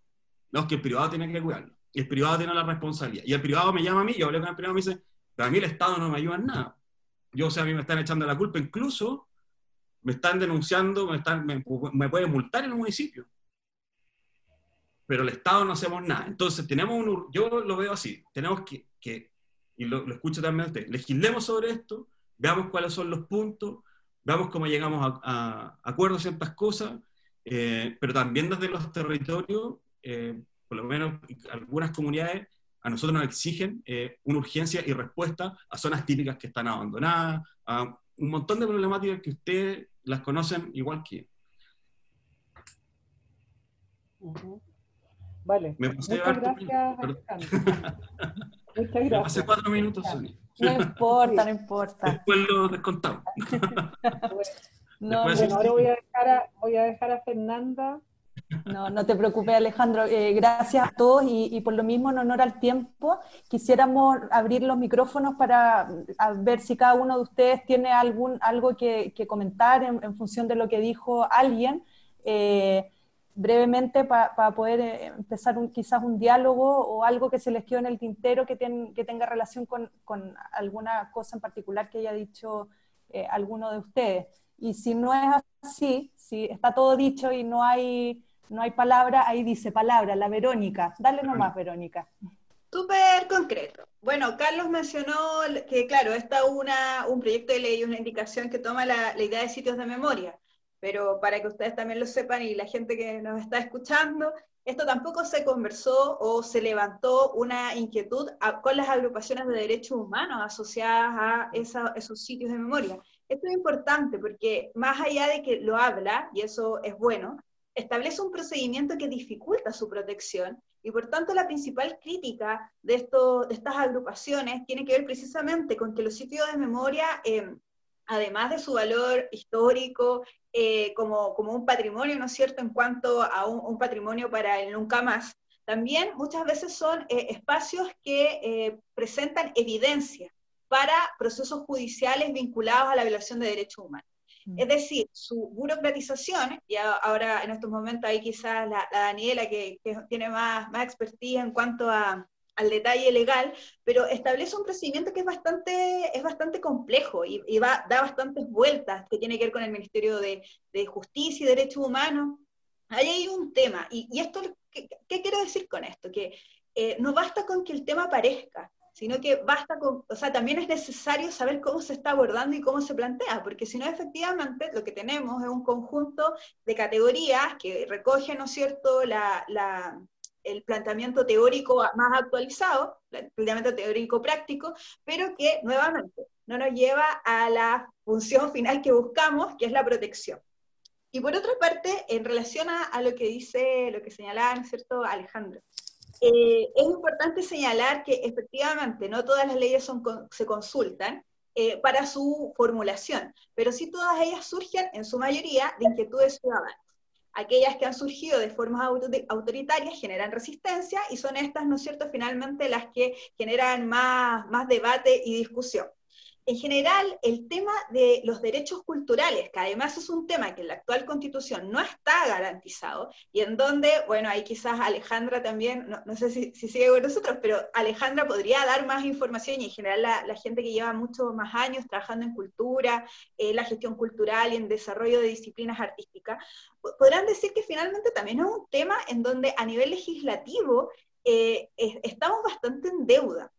Y es curioso en ese sentido eh, que, claro, o sea, tratamos de emular que su generación responda a otros temas en los que sí tenemos, hay una experiencia histórica acumulada del Congreso y del Ejecutivo en generación de leyes, frente a un espacio, a un ámbito, que es el de los derechos culturales, en donde empiezan a entrar, ¿no es cierto?, un montón de otras cosas que incluso yo diría, eh, hasta uno como trabajadora a veces le, le, se queda la inquietud.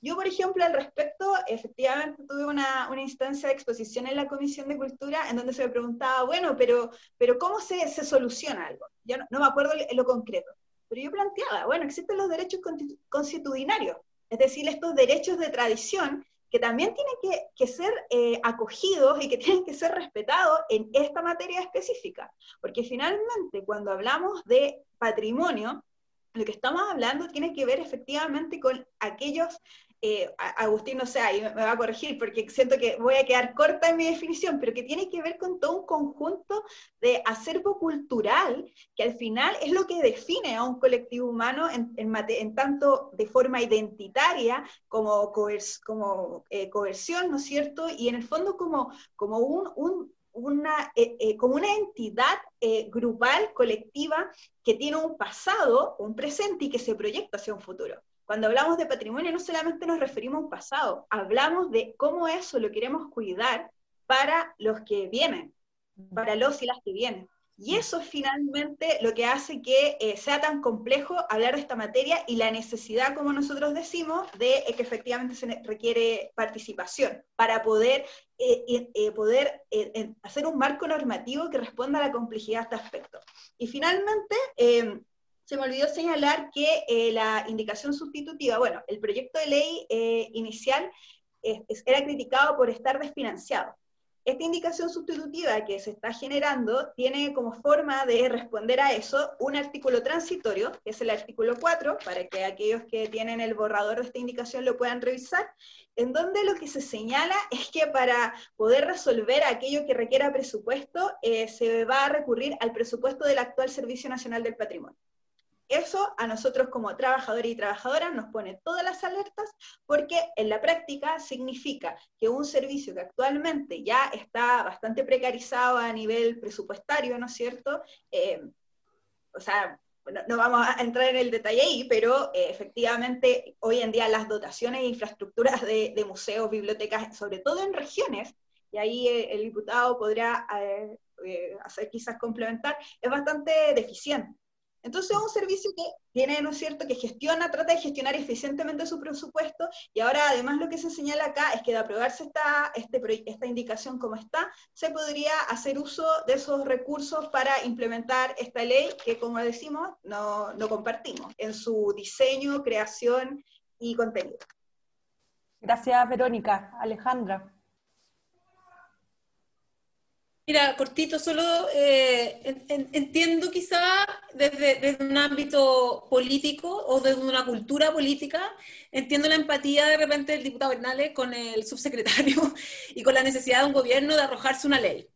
Eh, pero claramente eh, es, esto que está ocurriendo hoy día se condice también con, no solamente con la falencia o con la, o con la falencia estructural que pueda tener nuestro ministerio o nuestra institucionalidad, que es muy joven, lo entendemos, pero se condice con una pésima eh, gestión de este gobierno precisamente en los ámbitos artísticos, culturales, en relación a todo el ámbito y la diversidad que conlleva esto.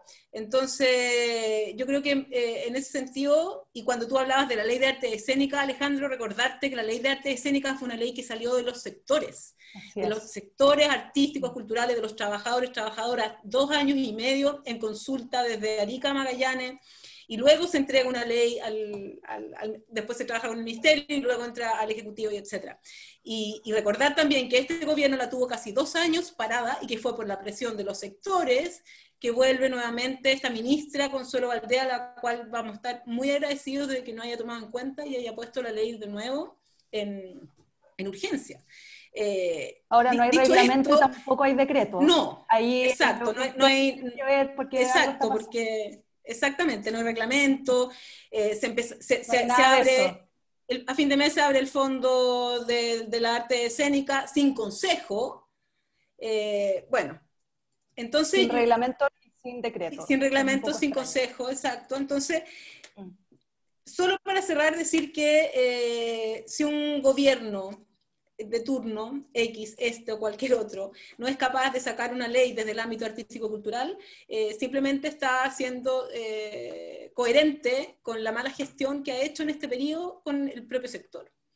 Entonces, tratar de salvar este, este proceso para tener una ley que dé cuenta de una ley, me parece que es un error garrafal, y menos frente a un momento constituyente donde estamos expectantes de un proceso donde vamos a escribir nuestra nueva constitución, y donde una ley patrimonial es parte fundamental de esa nueva constitución. Entonces, la verdad que honestamente yo estoy aquí muy de acuerdo con, con Salvador y con las otras eh, personas que han dicho directamente y tajantemente es una ley fallida. Next.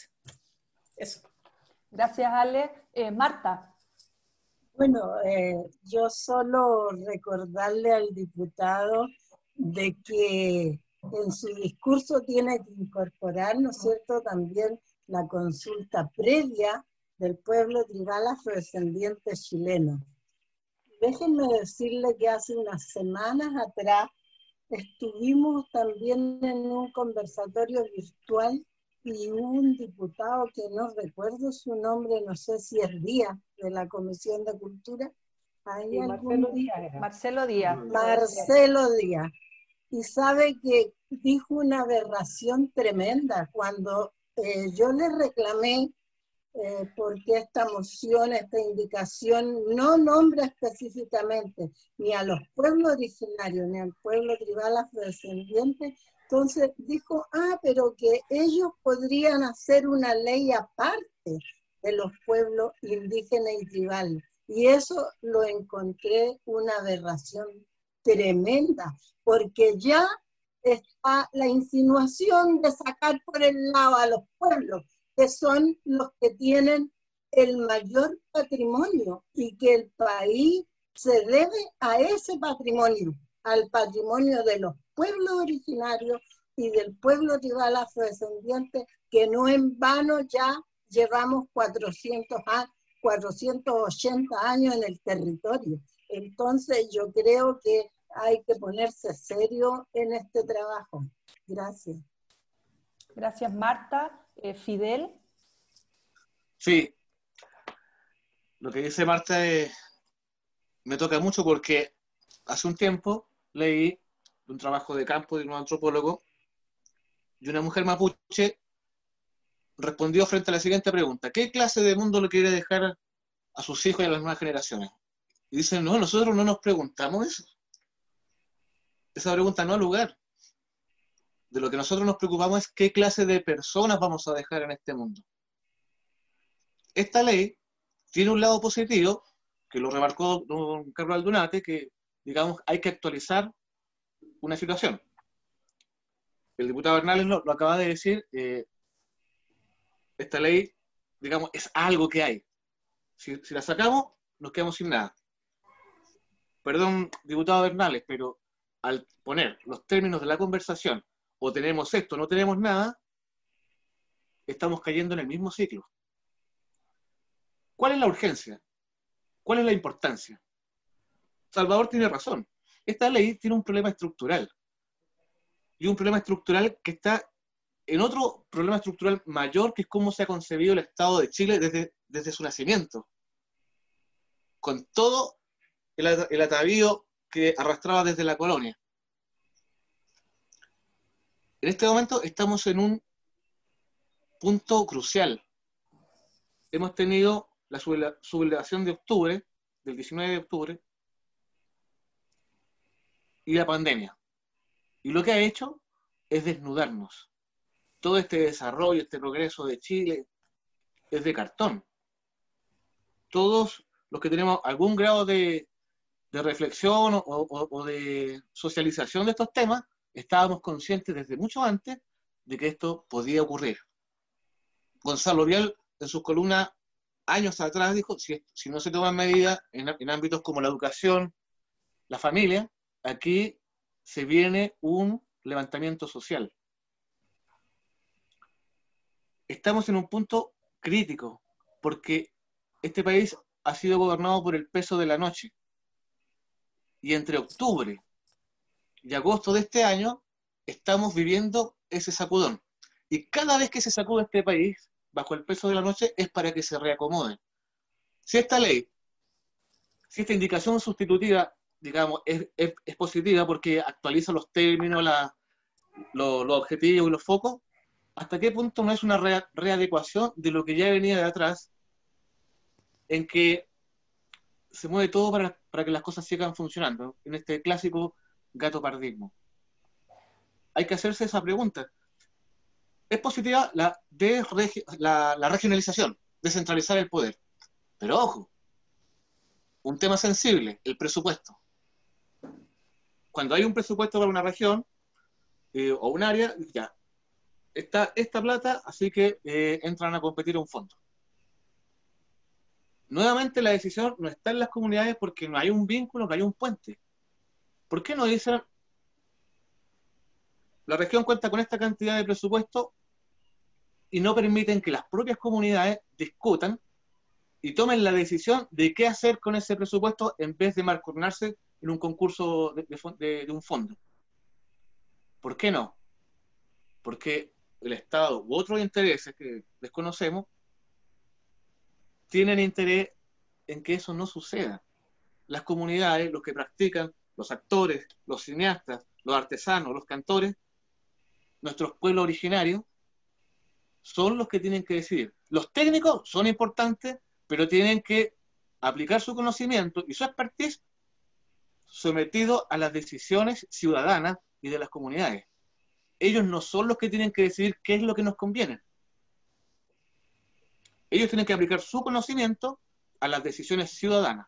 No pueden venir a decirnos cómo gastar nuestro dinero o cómo ejercer nuestras profesiones u oficios. Aquí se habló de que hay un despertar en Chile. También, ojo, ¿despertar a qué? ¿Despertar para seguir durmiendo bajo el peso de la noche?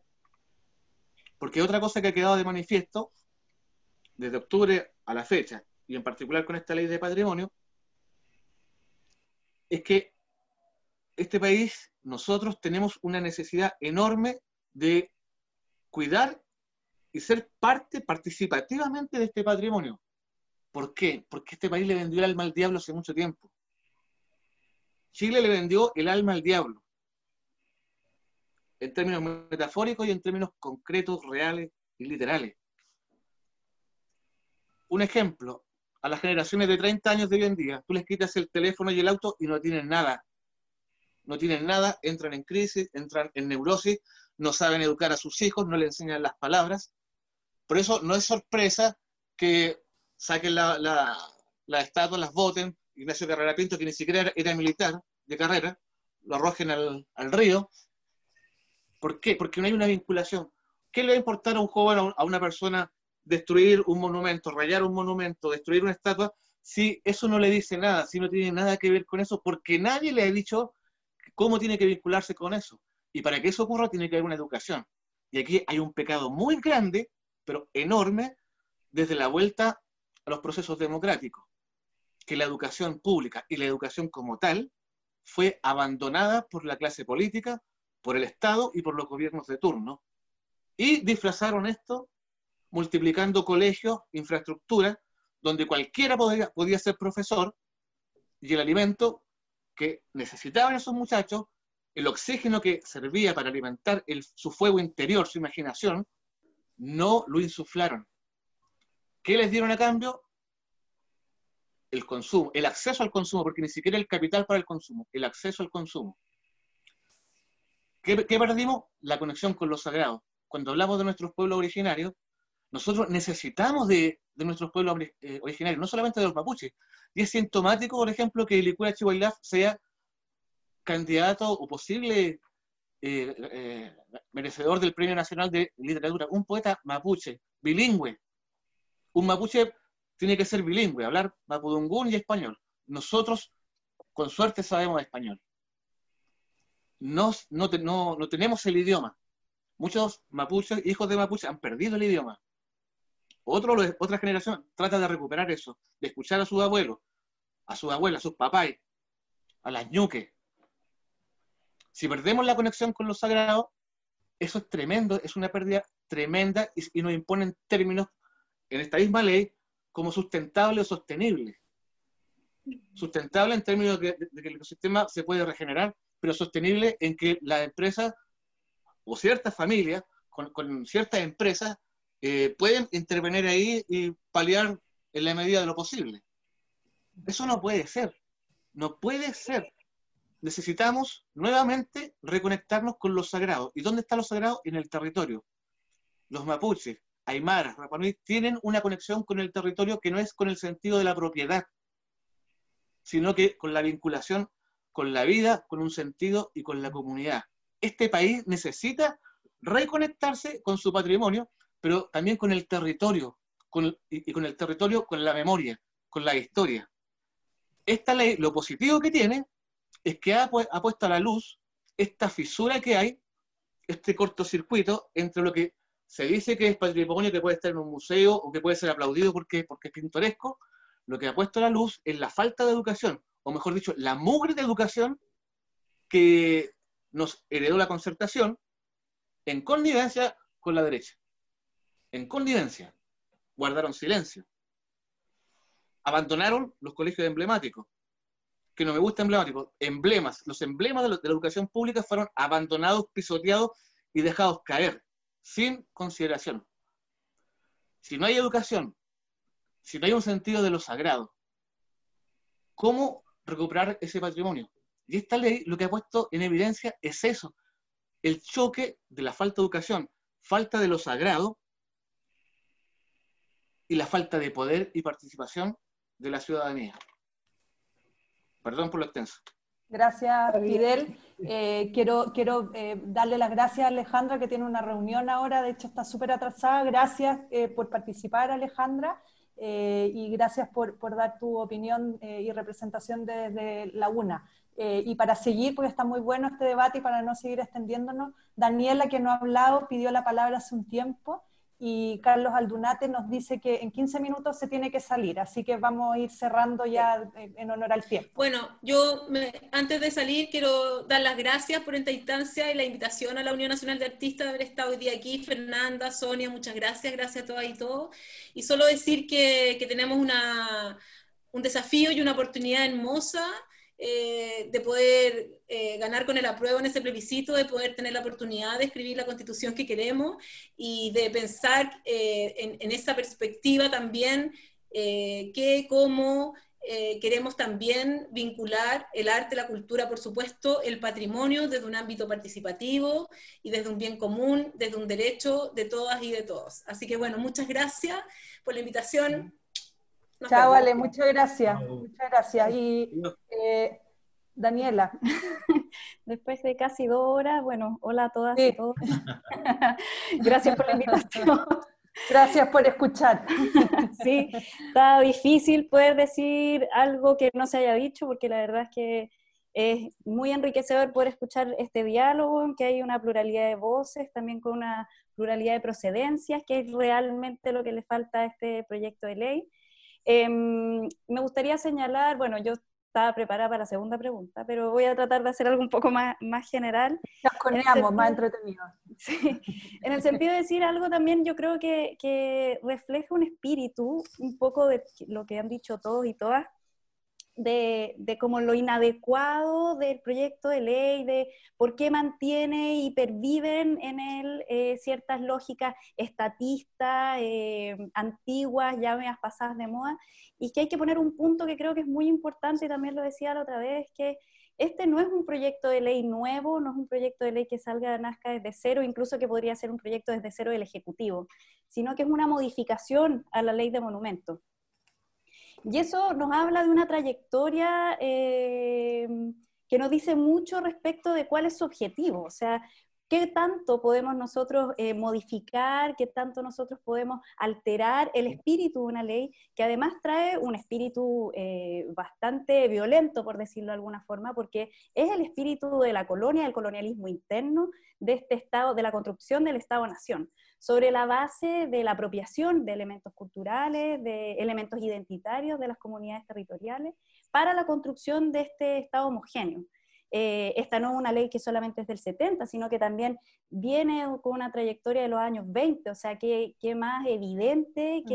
que, el origen de este proyecto de ley y que, y que continúa, ¿no? Eh, eh, la intención del gobierno no, es hacer un proyecto desde cero, sino que darle una continuidad como una especie de contemporaneidad a esta trayectoria ideológica, política que hay detrás de este proyecto de ley.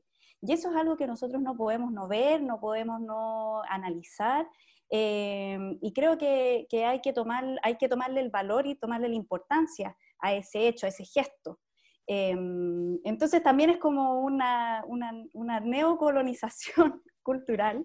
Em, y que también, también lo dijeron los otros, los otros conversistas en este espacio, que es que, ¿no es cierto?, tenemos un, un horizonte un cambio constitucional y, y, y, a todos ya no, yo creo que todos nos sentimos ya un poco eh, medio enojados y que, y que realmente queremos como un nuevo trato cultural. Em, un nuevo trato cultural justo, horizontal, inclusivo, eh, crítico, ¿no es cierto? Crítico de este, de este Estado-nación que se ha construido eh, sobre la base de los despojos territoriales, culturales, espirituales.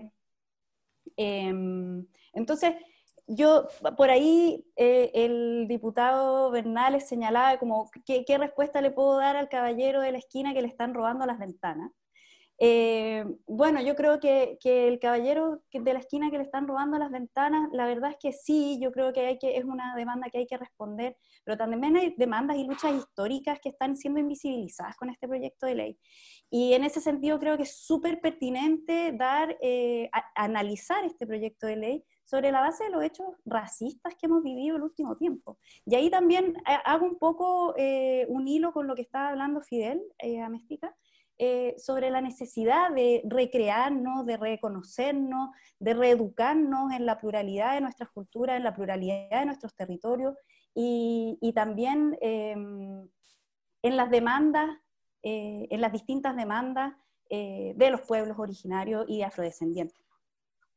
Eh, no, y, volviendo a esta trayectoria de esta modificación de la ley de, de monumentos, y que no es una ley nueva, creo que no es, em, que no es tan, em, no sé cómo decirlo, como que no podemos seguir pasando por alto que este tipo de leyes no, no vengan con una consulta indígena y una consulta a los pueblos afrodescendientes, eh, que realmente nos establezcan un, un trato desde la buena fe, desde, el, desde un realmente, real diálogo. O sea, realmente podemos hablar de patrimonio sin considerar a la voz de los pueblos afrodescendientes y los pueblos indígenas en Chile. Eh, me parece que el solo, el solo hecho de hacerlo sin considerarlo ya es un robo gigante, una invisibilización e incluso un proyecto racista en algún punto. Em, también eh, súper corto también sobre algo que decía el diputado Bernales sobre la necesidad de, o sea, volviendo al mismo ejemplo de las ventanas, que me parece muy ilustrativo, em, creo que hay, hay, una gran demanda de, de, los trabajadores del mundo del patrimonio, incluso de las municipalidades, que es la posibilidad de tener la capacidad de fiscalización y de actuar directamente ¿ya? Incluso no, no, no, solamente en términos de patrimonio material, sino también de patrimonio inmaterial, eh, de poder tener más atribuciones, de robustecer la orgánica. Y creo que eso es algo que en este, en este proyecto de ley no pasa, sino que incluso se precariza aún más, no hay asignación de recursos, lo que decía Verónica, de, de, de recortar por aquí para mejorar por acá, como establecer unos parches. Y, y creo que el problema del señor de las ventanas no se soluciona con este proyecto de ley. Em, y por último, creo que también es, hay, hay, que también eh, hacer una reflexión respecto a la ley, al derecho, como dispositivo pertinente o adecuado para dar respuesta a estas demandas que, como decía también Fidel, tienen que ver con aspectos incluso espirituales en algún punto. Em, ¿qué tan, ¿qué tan flexible puede ser? ¿Podemos realmente abarcar todo lo que buscamos para, la para dar una adecuada protección a la y salvaguardia al patrimonio en un, en un documento normativo? Yo creo que no, pero hay que tratar, y, y, eso es, yo creo que es lo más inadecuado de este proyecto de ley, es la excesiva burocratización y la rigidez en las categorías de protección. Yo creo que tratar de avanzar hacia categorías de protección más orgánicas, más flexibles eh, y por supuesto que le entreguen eh, potestad a los territorios, a las comunidades para la definición y la protección y la gestión de sus propios patrimonios. Em, y creo que eso es algo que en esta, esta ley camina en un sentido totalmente distinto. Eh, eso, para finalizar, solamente decir también como cerrando y dando este mensaje final sobre estas posibilidades de los patrimonios nuevos, ¿no? Esta, eh, lo que hemos visto a partir del 18 y antes, incluso, bueno, del 18 de octubre adelante, de la resignificación de elementos, la, la resignificación de la estatutaria pública, no solo en Chile, sino que en el resto. Mm. Em, del mundo, yo creo que también hay un llamado a una necesidad de repensarnos en ese sentido y, y alguien también decía, ¿de quién es la urgencia de esta ley? Porque yo creo que si nos preguntan a todos nosotros, nuestra urgencia está más bien por volver a discutir, volver a rehacer ese tejido comunitario que el Estado también se ha encargado de destruir, de unificar eh, y de, establecer como unas hilachas de, de un tejido que antes quizá o en algún mundo puede, o, en algún momento puede volver a ser más plural, más colorido y quizás tampoco vamos a, con eso quiero invisibilizar muchas luchas particulares y demandas históricas que tampoco es como que vamos a llegar a la paz social de un día para otro, pero creo que sí hay que restablecer esos diálogos y ese, ese camino. Eso. Gracias, Daniela. Eh, Agustín pide la palabra y Carlitos, eh, te aprovecho de despedir porque te tienes que ir, son cinco para las siete y te agradecemos profundamente tu participación desde la quinta región Campo. Les agradezco a ustedes de nuevo todo, y a los participantes y a los organizadores. Muchas gracias, ha sido muy interesante. Chao, Carlito, gracias. Mucha suerte en todas tus gestiones y todo lo que tenga que ver con el museo. Agustín. Bueno, yo estoy en la quemada porque estoy con la luz del, del celular, con la conexión del celular, me queda así de batería y se cortó la luz acá. Por eso que ah, por eso te veías así como un ente superior que parecía tiniebla. a veces soy un ente superior y a veces soy un ente inferior.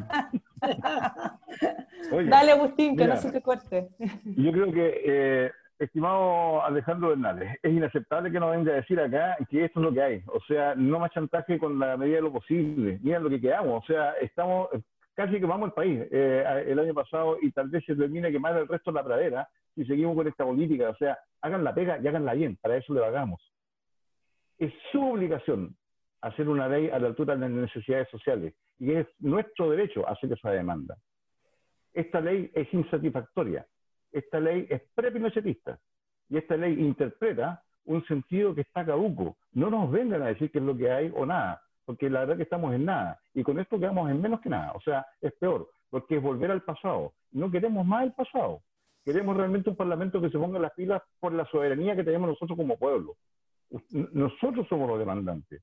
A nosotros nos tienen que atender. Para eso nos hemos organizado, para eso hemos estudiado, para eso hemos pagado contribuciones, para eso hemos dado una vida en torno a esta materia y no vamos a permitir que nos vengan a fantasear con una ley que realmente no solamente no tiene legitimidad, sino que técnicamente es mala, porque ni siquiera atiende cuestiones metodológicas básicas como para poderla hacer operar. Esa rigidez de la que hablaba, se hablaba recién de la ley es la rigidez que tiene justamente la manera de mirar el poder, esa manera omnímoda, que no permite la participación, que no permite el diálogo. Y eso es justamente lo que tiene en crisis este país. Es una crisis moral, no es una crisis económica, es una crisis moral. Y una crisis moral en gran medida porque el poder político se lo ha permitido. El poder político es el responsable de esto y nosotros que también nos dejamos de alguna manera coaccionar por esto en la salida de la dictadura hacia la democracia. Pero que se acabó. O sea, no nos pueden volver con ese argumento. No es un argumento técnico, no es un argumento político, no es un argumento válido. Yo creo que realmente hay que recapacitar y recoger el, el, el rebobinar ese asunto y replantear cuál es la función que cada uno de nosotros tenemos en esto. Es legítima la función, pero hay que cumplirla para que sea realmente legítima. Si no, volvemos nuevamente a insistir en los mismos males. Y el tema está, está pendiente. Estamos sentados sobre un barril de pólvora. No sigan jugando con fósforo. Gracias, Agustín. Eh, Alejandro pidió la palabra. Sí, yo pido la palabra, pido la palabra porque primero que todo yo le pediría a Agustín un poco de respeto y también que las amenazas queden fuera como en el fondo de, de esta conversación. Eso es lo primero, un marco de respeto. Lo segundo, decir que en la Comisión de Cultura, te invito a verla, sesionamos dos veces a la semana y hemos estado hablando estos temas, invitando a muchos de los que están acá, a varios de tus compañeros de trabajo que también han expuesto. Aún no votamos la ley y no, no hemos tomado en el fondo una decisión cómo esto va a seguir. Nosotros hemos tomado el punto de que tiene que haber consulta indígena, que ha sido uno de los puntos más fuertes que han puesto sobre la mesa y eso lo vamos a exigir, lo acabo de decir. Cuando yo digo lo que hay, es lo que tiene el gobierno, eso fue lo que dije, el gobierno tiene un solo proyecto y esto es lo que tiene y va a seguir insistiendo políticamente, políticamente va a insistir y va a insistir porque no tiene más alternativas para poder presentar y cambiar esta discusión, de llevarlo, va a insistir, entiéndalo, va a insistir en este proyecto. Y nosotros tendremos que tomar la decisión en, el, en la comisión si esto va bien o va mal. También hay grupos que están a favor de la ley. Para decirlo también, también hay grupos que están a favor de la ley. Para no ser, y hay comunidades que están a favor de la ley. Yo de nuevo, cuando pongo el ejemplo de las ventanas, de las ventanas, ¿ya? Es porque es lo que le pasa día a día a un vecino. En Castro, voy a dar otro ejemplo. ¿Ah? que, que, le sirva, pues, o sea, que, o que, que no, no, es un ánimo de, eh, de ir contra lo técnico. Los vecinos, lo que les pasa en Castro, es que el Consejo Monumento, para resguardar la iglesia de San Francisco, con toda la polémica del mall que se emplazó al lado, lo que hizo fue pedir que tenga un resguardo, ¿cierto?, con más cuadras, para evitar construcción de nuevos edificios. La Cámara de Comercio de la ciudad hizo una reunión, o sea, la Cámara de Comercio cuando apareció esto, de nuevo voy a repetir lo que dijeron, pegó el grito en el cielo. Dijeron, no, aquí no nos van a, pedir, no nos, nos van a impedir construir, los vecinos no van a poder arreglar sus negocios, se juntaron con la ministra, fueron, no sé si fueron a la Comisión de Cultura o no, pero bueno. Entonces, aquí, ¿qué fue lo que pasó? Tú lo puedes ver, hubo un teatro con 400 personas que estaban todos en contra de la declaratoria, porque entendían que lo que les iba a ocurrir a ellos era un, algo que los iba a afectar negativamente. Pero cuando tú les explicabas y hablabas con ellos, decían, pero esto es para resguardar justamente lo que te da valor a ti, que es tu iglesia. Y muchos de ellos comprendieron después de eso que en realidad era un beneficio. Pero el Consejo de Monumentos tuvo que retroceder porque las autoridades locales, el intendente, el gobernador, dijeron, no, tiene que reducir en el fondo ese, esa área de protección más chica para que eh, te protegía esa iglesia. Entonces, yo diría que nosotros hemos sido, de nuevo, estaba Carlos acá, nosotros nos hemos jugado por el presupuesto cultura con todo. Armamos una, una bancada cultural para ver lo que está pasando hoy día y ver qué vamos a hacer con los presupuestos. Entonces yo creo como poner al, a la Comisión de Cultura, y lo digo así, todos sus integrantes, independientes de estén, a mí me parece que se han abierto todas las puertas, que es lo que se tiene que hacer para poder escuchar y llegar a, una, a, un, a un mejor puerto. Si no este, no lo sé, aquí se tiene que hacer, por ejemplo, habían leyes, cómo se presenta una ley, cómo se presenta, yo decía, ahí ya tenemos un problema. Por ejemplo, hoy día, que hablamos de la importancia de lo técnico que tiene que hacer el Consejo de Monumentos, hoy día en la Comisión de Cultura estamos discutiendo un proyecto de ley que ingresó para declarar Monumento Nacional TDN. Entonces yo, por ejemplo, tengo duda, porque yo entiendo que el Consejo de Monumentos para eso está, no nosotros, pero nosotros mismos, que nosotros la Comisión decimos, no, no quiero, vamos políticamente a decidir para salvar a TVN, que estoy en contra de la venta del edificio, vamos a saltarnos todo lo técnico para decidir política. Entonces una conversación abierta, es una conversación que a cada uno de los que está acá nos apasiona, eh, hemos escuchado los, los, los, puntos de cada uno y nosotros esperamos, como digo, va, yo por lo menos estoy haciendo, recogiendo todas las miradas para el momento de tener que tomar la decisión, tomar la decisión correcta. Eso. Gracias, Alejandro. Yo, una cosa muy cortita, quizás esta, este debate está siendo así precisamente por la falta de participación anterior que el propio proyecto ha tenido y se le está cargando la mata, como se dice en buen chileno, a una comisión de cultura, está haciendo la pega política que debieran hacer las autoridades, la está haciendo una comisión de cultura por un proceso participativo, no solo de esta ley, sino que de todas las leyes y todos los procesos participativos que ha tenido, no solamente el patrimonio, sino que también la cultura en nuestro país desde más de 20 años atrás, ese proceso no ha existido. Entonces, ahora se está dando un proceso que es en, la Cámara de Diputados, cosa que debió haber sido anterior, y la mata, como quien dice, se la está llevando, la, la, carga más grande se la está llevando el legislativo y no así el propio ministerio y las propias autoridades que les toca revisar y ver estos ámbitos. Creo que desde la mirada externa y desde la mirada del participado de, de la formulación de muchas leyes se ve muy claro y por eso también este debate se torna eso y debiera ser eh, un espectro mucho más amplio. Eh, para terminar eh, y para también despedir a Magdalena, que pidió la palabra, y ya, eh, Verónica, una palabra muy breve y cerramos porque ya llevamos dos horas de debate muy interesante.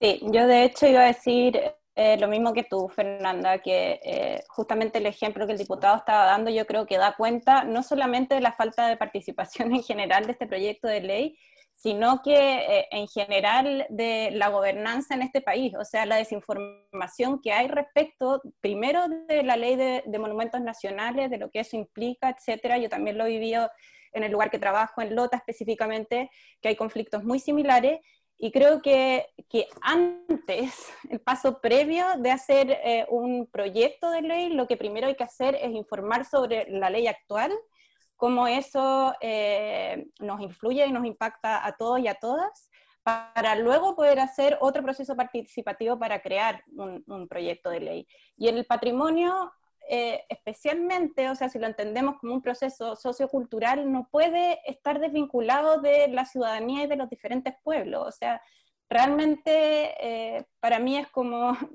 eh, que es imposible de, de solucionar en esta etapa ya.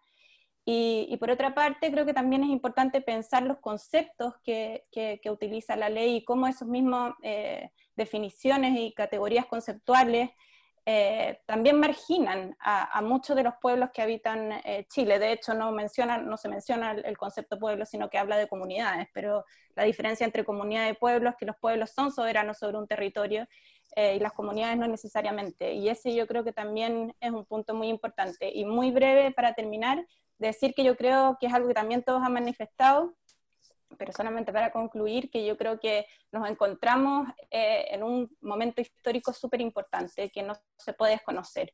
Y la creación de las leyes no están en un vacío, están dentro de un contexto político y social. Y en ese sentido, me parece que es, crucial poder tomar eso en cuenta y poder entender que estamos en un proceso de maduración, incluso en el mismo Parlamento, eh, en que no, no podemos estar legislando cosas que una amplia mayoría está, o a lo mejor no, pero no lo vamos a saber si no, no se consulta, eh, eh, está en contra o a favor, eh, y realmente eh, en el, en, el, Estado tenemos experiencia ya de procesos participativos que pueden tener críticas, pero las tenemos como el Ministerio de las Culturas, algunos de los aspectos de la reforma de educación, y yo creo que podemos ir construyendo sobre las ganancias y sobre las experiencias que ya tenemos en vez eh, de estar ignorando eh, los procesos que, que, hemos construido en conjunto como sociedad. Eso, muchas gracias por esta invitación, gracias, muy interesante el debate. Muchas gracias por tu participación. Sabemos que te tienes que ir, así que gracias por, por acompañarnos y por tu visión. Muchas gracias. Muchas gracias. Que estén todos súper bien. Saludos. Y la, la Verónica. Verónica, y creo que ya para cerrar, Sonia, porque si no, esto ya no es sobremesa, se convierte en la comida, la cena, el desayuno. Ya. Estamos trasnochando ya. Y no, yo la verdad solamente como expresar acá, eh, como trabajadora de, la institucionalidad cultural, eh, finalmente todo lo que se ha expuesto acá a mí me lleva también a diagnosticar que eh, lo que existe en estos momentos es, un, moment, es, un, es un momento que, que puede derivar hacia dos lados. Uno, seguir la consecuencia de las confianzas que se han reconstruido con comunidades históricamente excluidas, empobrecidas, vulneradas, eh, entre el Estado y estas comunidades, y por otro lado, profundizar la fractura. La fractura de las desconfianzas. Yo escucho a Fidel, escucho a Marta, así como hemos escuchado a lo largo del territorio a, muchos representantes de distintas comunidades, de distintos pueblos, y la verdad es que eh, resisten. O sea, acá ahí tenemos expresión, el canto a lo poeta tiene siglos, no, no va a desaparecer por una mala ley, va, a seguir, quizá va a tener más problemas, porque como dice Agustín, ni siquiera estamos en un punto cero, esto sería retroceder porque es replicar una lógica, pero el punto por qué retrocedemos es porque en un momento en que hemos reconstruido confianza con un trabajo que ha sido lleno de hormigas, muchas veces con presupuestos eh, que son más bien escasos, eh, se está haciendo un gesto, y este gesto es que nuevamente el Estado, la institucionalidad, lo que hace es cerrar la discusión que compete, ¿no es cierto?, de forma directa a las personas a un conjunto de personas de una forma más directa y a otras, bueno, como dijo bien Daniela, finalmente esto, es todo un tema que nos involucra a todos en, mayor o menor medida. Pero puntualmente yo hablo y, en ese sentido me parece que las declaraciones de, Fidel y de Marta son significativas. O sea, acá tenemos luchas, tenemos que probablemente no se van a solucionar o, no se van a, o van a seguir, ¿no es cierto?, a pesar, a pesar de esta ley. Pero con esta ley tenemos la posibilidad de poder responder a una deuda que, sea, que, tiene años, décadas, siglos, de este Estado de que la Daniela, como dijo, como colonial, ¿no es cierto? Y que frente ahora, en un contexto distinto, puede ser neocolonial. A mí como trabajadora, y no sé, de, acuerdo a lo que dijo Agustín, me preocupa porque finalmente frente a esta fractura eh, que puede suceder en este escenario actual, ¿cómo entonces vamos a continuar? ¿Cómo vamos a seguir? Las autoridades del subsecretario van a seguir, se van a ir, van a seguir otros caminos. Los que vamos a quedar acá somos las trabajadoras y los trabajadores. Y nosotros somos los que finalmente vamos a tener que dar cara por los errores que se puedan cometer, ¿no es cierto?, en estos espacios que, se, que, vuelvan a replicar este modelo excluyente. Gracias, Verónica. Eh, Sonia, ¿ya cerramos para cerramos o nos queda alguien Fidel pide 30 segundos. Fidel, los últimos 30 segundos, por favor. Agradecido por la invitación y remarcar dos cosas. El pecado nuestro como ciudadanos, como agrupaciones, como comunidad, y me refiero a todas las agrupaciones de canto poeta, nuestro pecado ha sido no ser capaces de coordinar nuestras diferencias. No de consenso ni de acuerdo, porque aquí en este país los consensos son inmorales no hemos sido capaces de, con todas nuestras opiniones y visiones de, la vida y del canto de los poetas, ser capaces de coordinarnos para acciones conjuntas y tener una voz para empujar la política. Y lo otro, diputado Bernales, lo que dice Agustín no, es un tono amenazante. Suena duro porque Agustín eh, tiene ese carácter. Y, yo sé que están haciendo un trabajo esforzado en la comisión. Pero lo que sí es real es que estamos parados sobre un polvorín. Y si esto estalla, pueden pasar dos cosas. Una vez que estalle, se aplica la razón de hecho, que es la fuerza, o tal vez los populismos. O tal vez que esta sea la oportunidad para que la discusión se dé con libertad y los términos no sean impuestos. Porque el problema de, este país es que no puede dialogar porque cada uno quiere imponer sus propios términos. Ese es el problema. Y muchas gracias a ustedes por la invitación y esta, este diálogo. Gracias, Fidel. Eh, y ya para terminar, eh, no sé, Sonia, si quieres comentar algo, eh, cerramos ya, en honor al tiempo, son las siete y cuarto. Sí, cerramos, cerramos, cerramos, pero abrimos. Ya, y lo, digo en serio porque creo que amerita esto una, una segunda, digamos, conversación. creo que Alejandro, todos los que estamos acá, todos y todas, eh, nos hemos enriquecido porque nosotros y nosotras estamos discutiendo con nuestro sector. Tú, Alejandro, estás con tu, con tu mesa de cultura y conversarás ahí, la Verónica está con sus trabajadores, eh, los cultores con los, etcétera, ¿no? Pero justamente esta, esta, este cruce, ya este cruce que ha ocurrido hoy día, ya a mí me parece mm. de una riqueza notable y creo, quiero solamente tomar tres o cuatro puntos ya de, de esto. Primero, yo lo que, lo que concluyo cuando escucho, digamos, todas las intervenciones es que estamos frente a una tensión y a una contradicción entre cultura y administración. ¿ya? ¿A qué me refiero con esto? Me refiero a que la cultura es la argamasa, o sea, aquí se habla de polvorín, sabemos los conflictos sociales, sabemos, ¿no? Estamos en, una, en este momento una situación tremendamente conflictiva. ¿Qué es, ¿Qué es lo que produce una cohesión social? Es la cultura, ¿ya? Y nosotros estamos en este minuto analizando cómo se está pensando, leyendo la cultura, que es la que nos produce la argamasa, desde un punto de vista tecnocrático, de intereses políticos, ¿ya? y de un juego administrativo que no tiene vínculo, como muy bien Fidel lo dijo, no tiene vínculo con lo que está pasando en esa cultura que está hecha por cada uno de nosotros y nosotras. ¿ya? Entonces, cuando se quiere legislar sobre un tema relacionado con la cultura, es imposible, ¿no es cierto? Es imposible dejar de lado a los sujetos y las sujetas que somos los que hacemos la cultura. Y entonces lo que ha ocurrido en todo este proceso, digamos, de construcción de esta indicación sustitutiva, es justamente dejar de lado ya esas comunidades que son las que producen cultura, o las que custodian monumentos, o, ¿no es cierto?, las que detentan determinado tipo, ¿no es cierto?, de bienes, o, bueno, esa palabra viene ya la hemos construido, digamos, pero territorios, espacios, etc. Entonces, aquí hay un, un, problema central que es, que es, lo que yo veo, digamos, que aparece, que es ese, no, no sé quién dijo, me encanta esta idea del espíritu de la ley, ¿ya? Porque el espíritu de esa ley que se quiere ya comillas, remendar, ya, ya es un espíritu, como ustedes lo han dicho súper bien, colonialista y que mira la cultura también de una determinada manera. Entonces, cuando vemos este ahora espíritu de la indicación sustitutiva, ¿cuál es ese espíritu? ¿Qué es lo que uno colige, digamos, escuchando todo lo de acá? Ese espíritu es un espíritu que tiene una parte, comillas, positiva, como decía, ¿no es cierto?, Carlito, y yo lo entiendo, ¿no es cierto? Aquí hay una legislación antigua, tenemos que transformar esto, ¿sí? Hay una cosa positiva, pero sin embargo, el espíritu de esa indicación, de esa transformación, pareciera ser que es un espíritu quebrado, ¿ya? Y quebrado porque nace, nace de un lugar, ¿ya?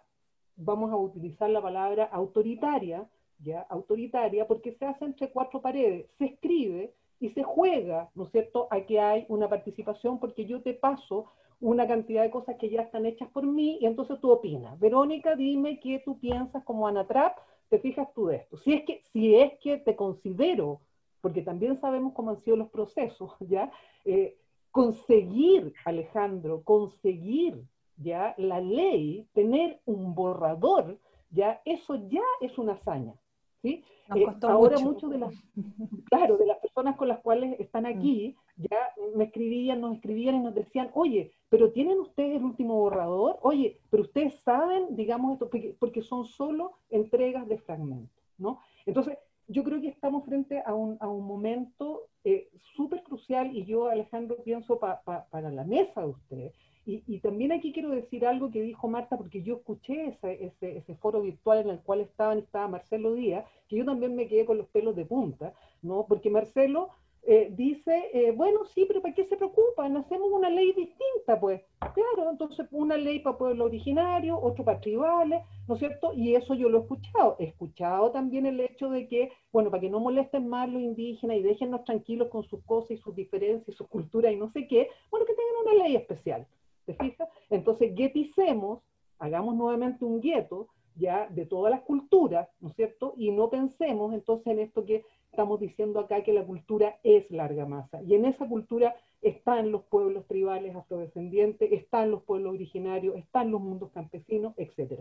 Entonces, creo que ahí hay, un, hay, una, hay una cosa que tenemos que, que ser como súper serios, como dijo alguien, porque estamos jugando en este minuto ya con algo tan profundo, tan profundo, ya como son estos hilados que nos construyen como sociedad. Ahora, que gran parte de la clase política y gran parte de la clase, digamos, de las élites, ya no consideran ya importante justamente ese hilado y esa argamasa, ahí viene, digamos, la gran equivocación. Porque cuando se dice aquí polvorín, ya se está diciendo lo que hay, ¿no es cierto?, es una carencia profunda, profunda, justamente de escuchar, de dialogar, de esto que estamos tratando de hacer ahora y que por eso digo, vamos a tener que hacer una segunda, porque esto no está concluido.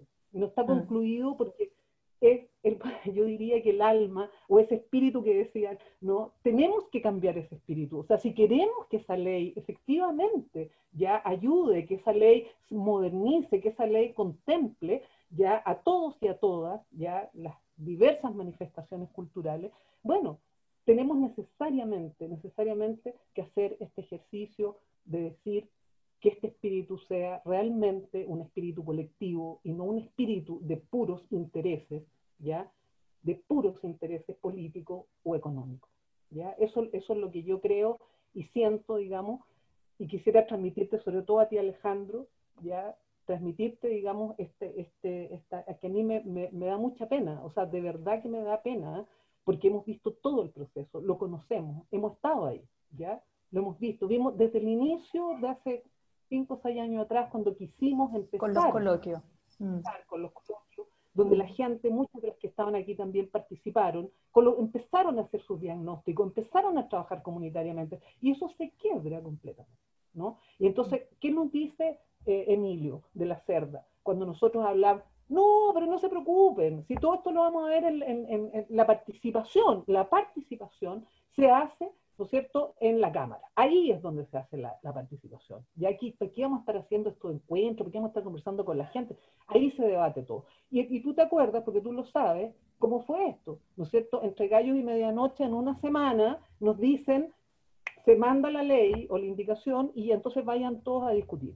Y empezó todo el mundo a volverse loco en 15 minutos para tratar de hacer las cosas y de llegar a esta, a, esta, a esta mesa, digamos, ¿no es cierto?, a ser escuchado en una situación también siempre, siempre, sin el tiempo, sin el tiempo necesario para que todos y todas podamos hablar, podamos decir cuáles son los problemas, porque yo te aseguro, te aseguro, aquí se vive un montón de problemas, ¿ya?, que ni siquiera han sido contemplados en esta ley. ¿Te fijas? Entonces vamos a hacer nuevamente, si eso se aprueba, ojalá que no, si eso se aprueba, aquí lo que vamos a tener nuevamente algo fallido que no va a servir o va a servir solo para algunos intereses de ciertas cosas y punto. Entonces, no sé, el mensaje nomás que yo quiero, quiero, quiero dejar es que tenemos que seguir conversando. Tenemos que seguir conversando. O sea, sin conversación, sin esto, no podemos hacer nada. O sea, bueno, en fin quiero agradecerles realmente la participación, creo que ha sido súper enriquecedor para todos, ¿ya? Yo por lo menos aprendí cosas, porque uno cree que se las sabe, pero no se las sabe, ¿ya? Aprendí muchísimo, creo que aparecieron cuestiones aquí súper relevantes, así que no sé qué les parece que sigamos en, en una segunda sobremesa guacha, eh, profundizando temas que se nos han quedado ahora y que no hemos podido, digamos, trabajar. Sí, de, todas de todas maneras, también sumarme a, los agradecimientos a todas y todas, también los que se tuvieron que, ir antes, entendemos que, bueno, en las sobremesas pasa eso, cuando uno está conversando, unos entran, otros salen, es parte, digamos, de las conversaciones en ese espacio, y eso es lo que queríamos transmitir también en esta primera sobremesa WhatsApp, así que le agradecemos a, bueno, a Marta, a Alejandro, Verónica, Agustín, Salvador, Daniela, bueno, por supuesto a Fernanda, Sonia, a Fidel, a Magdalena, a Carlos, bueno, etcétera, los que se han, han tenido que salir un poquito antes eh, por esta conversación y que sin duda, como dice Sonia, vamos a tener que retomarla en otra sobremesa. Así que quedan todos eh, muy invitados todos y todas a seguirnos en las redes sociales, a que sigan acompañándonos en esta sobremesa WhatsApp y que por supuesto puedan dejar sus comentarios al costado de esta publicación. También vamos a poder irles contestando y vamos a tratar tal vez en la segunda conversación de poder retomarlo. Así que nada, todos invitados. Les recuerdo que en nuestras redes sociales estamos en Facebook, lo vamos a subir también a Spotify, el video va a estar en YouTube, así que síganos en las redes y vamos a seguir compartiendo en esta sobremesa WhatsApp. Muchas gracias a todos y todas. Gracias. muchas gracias.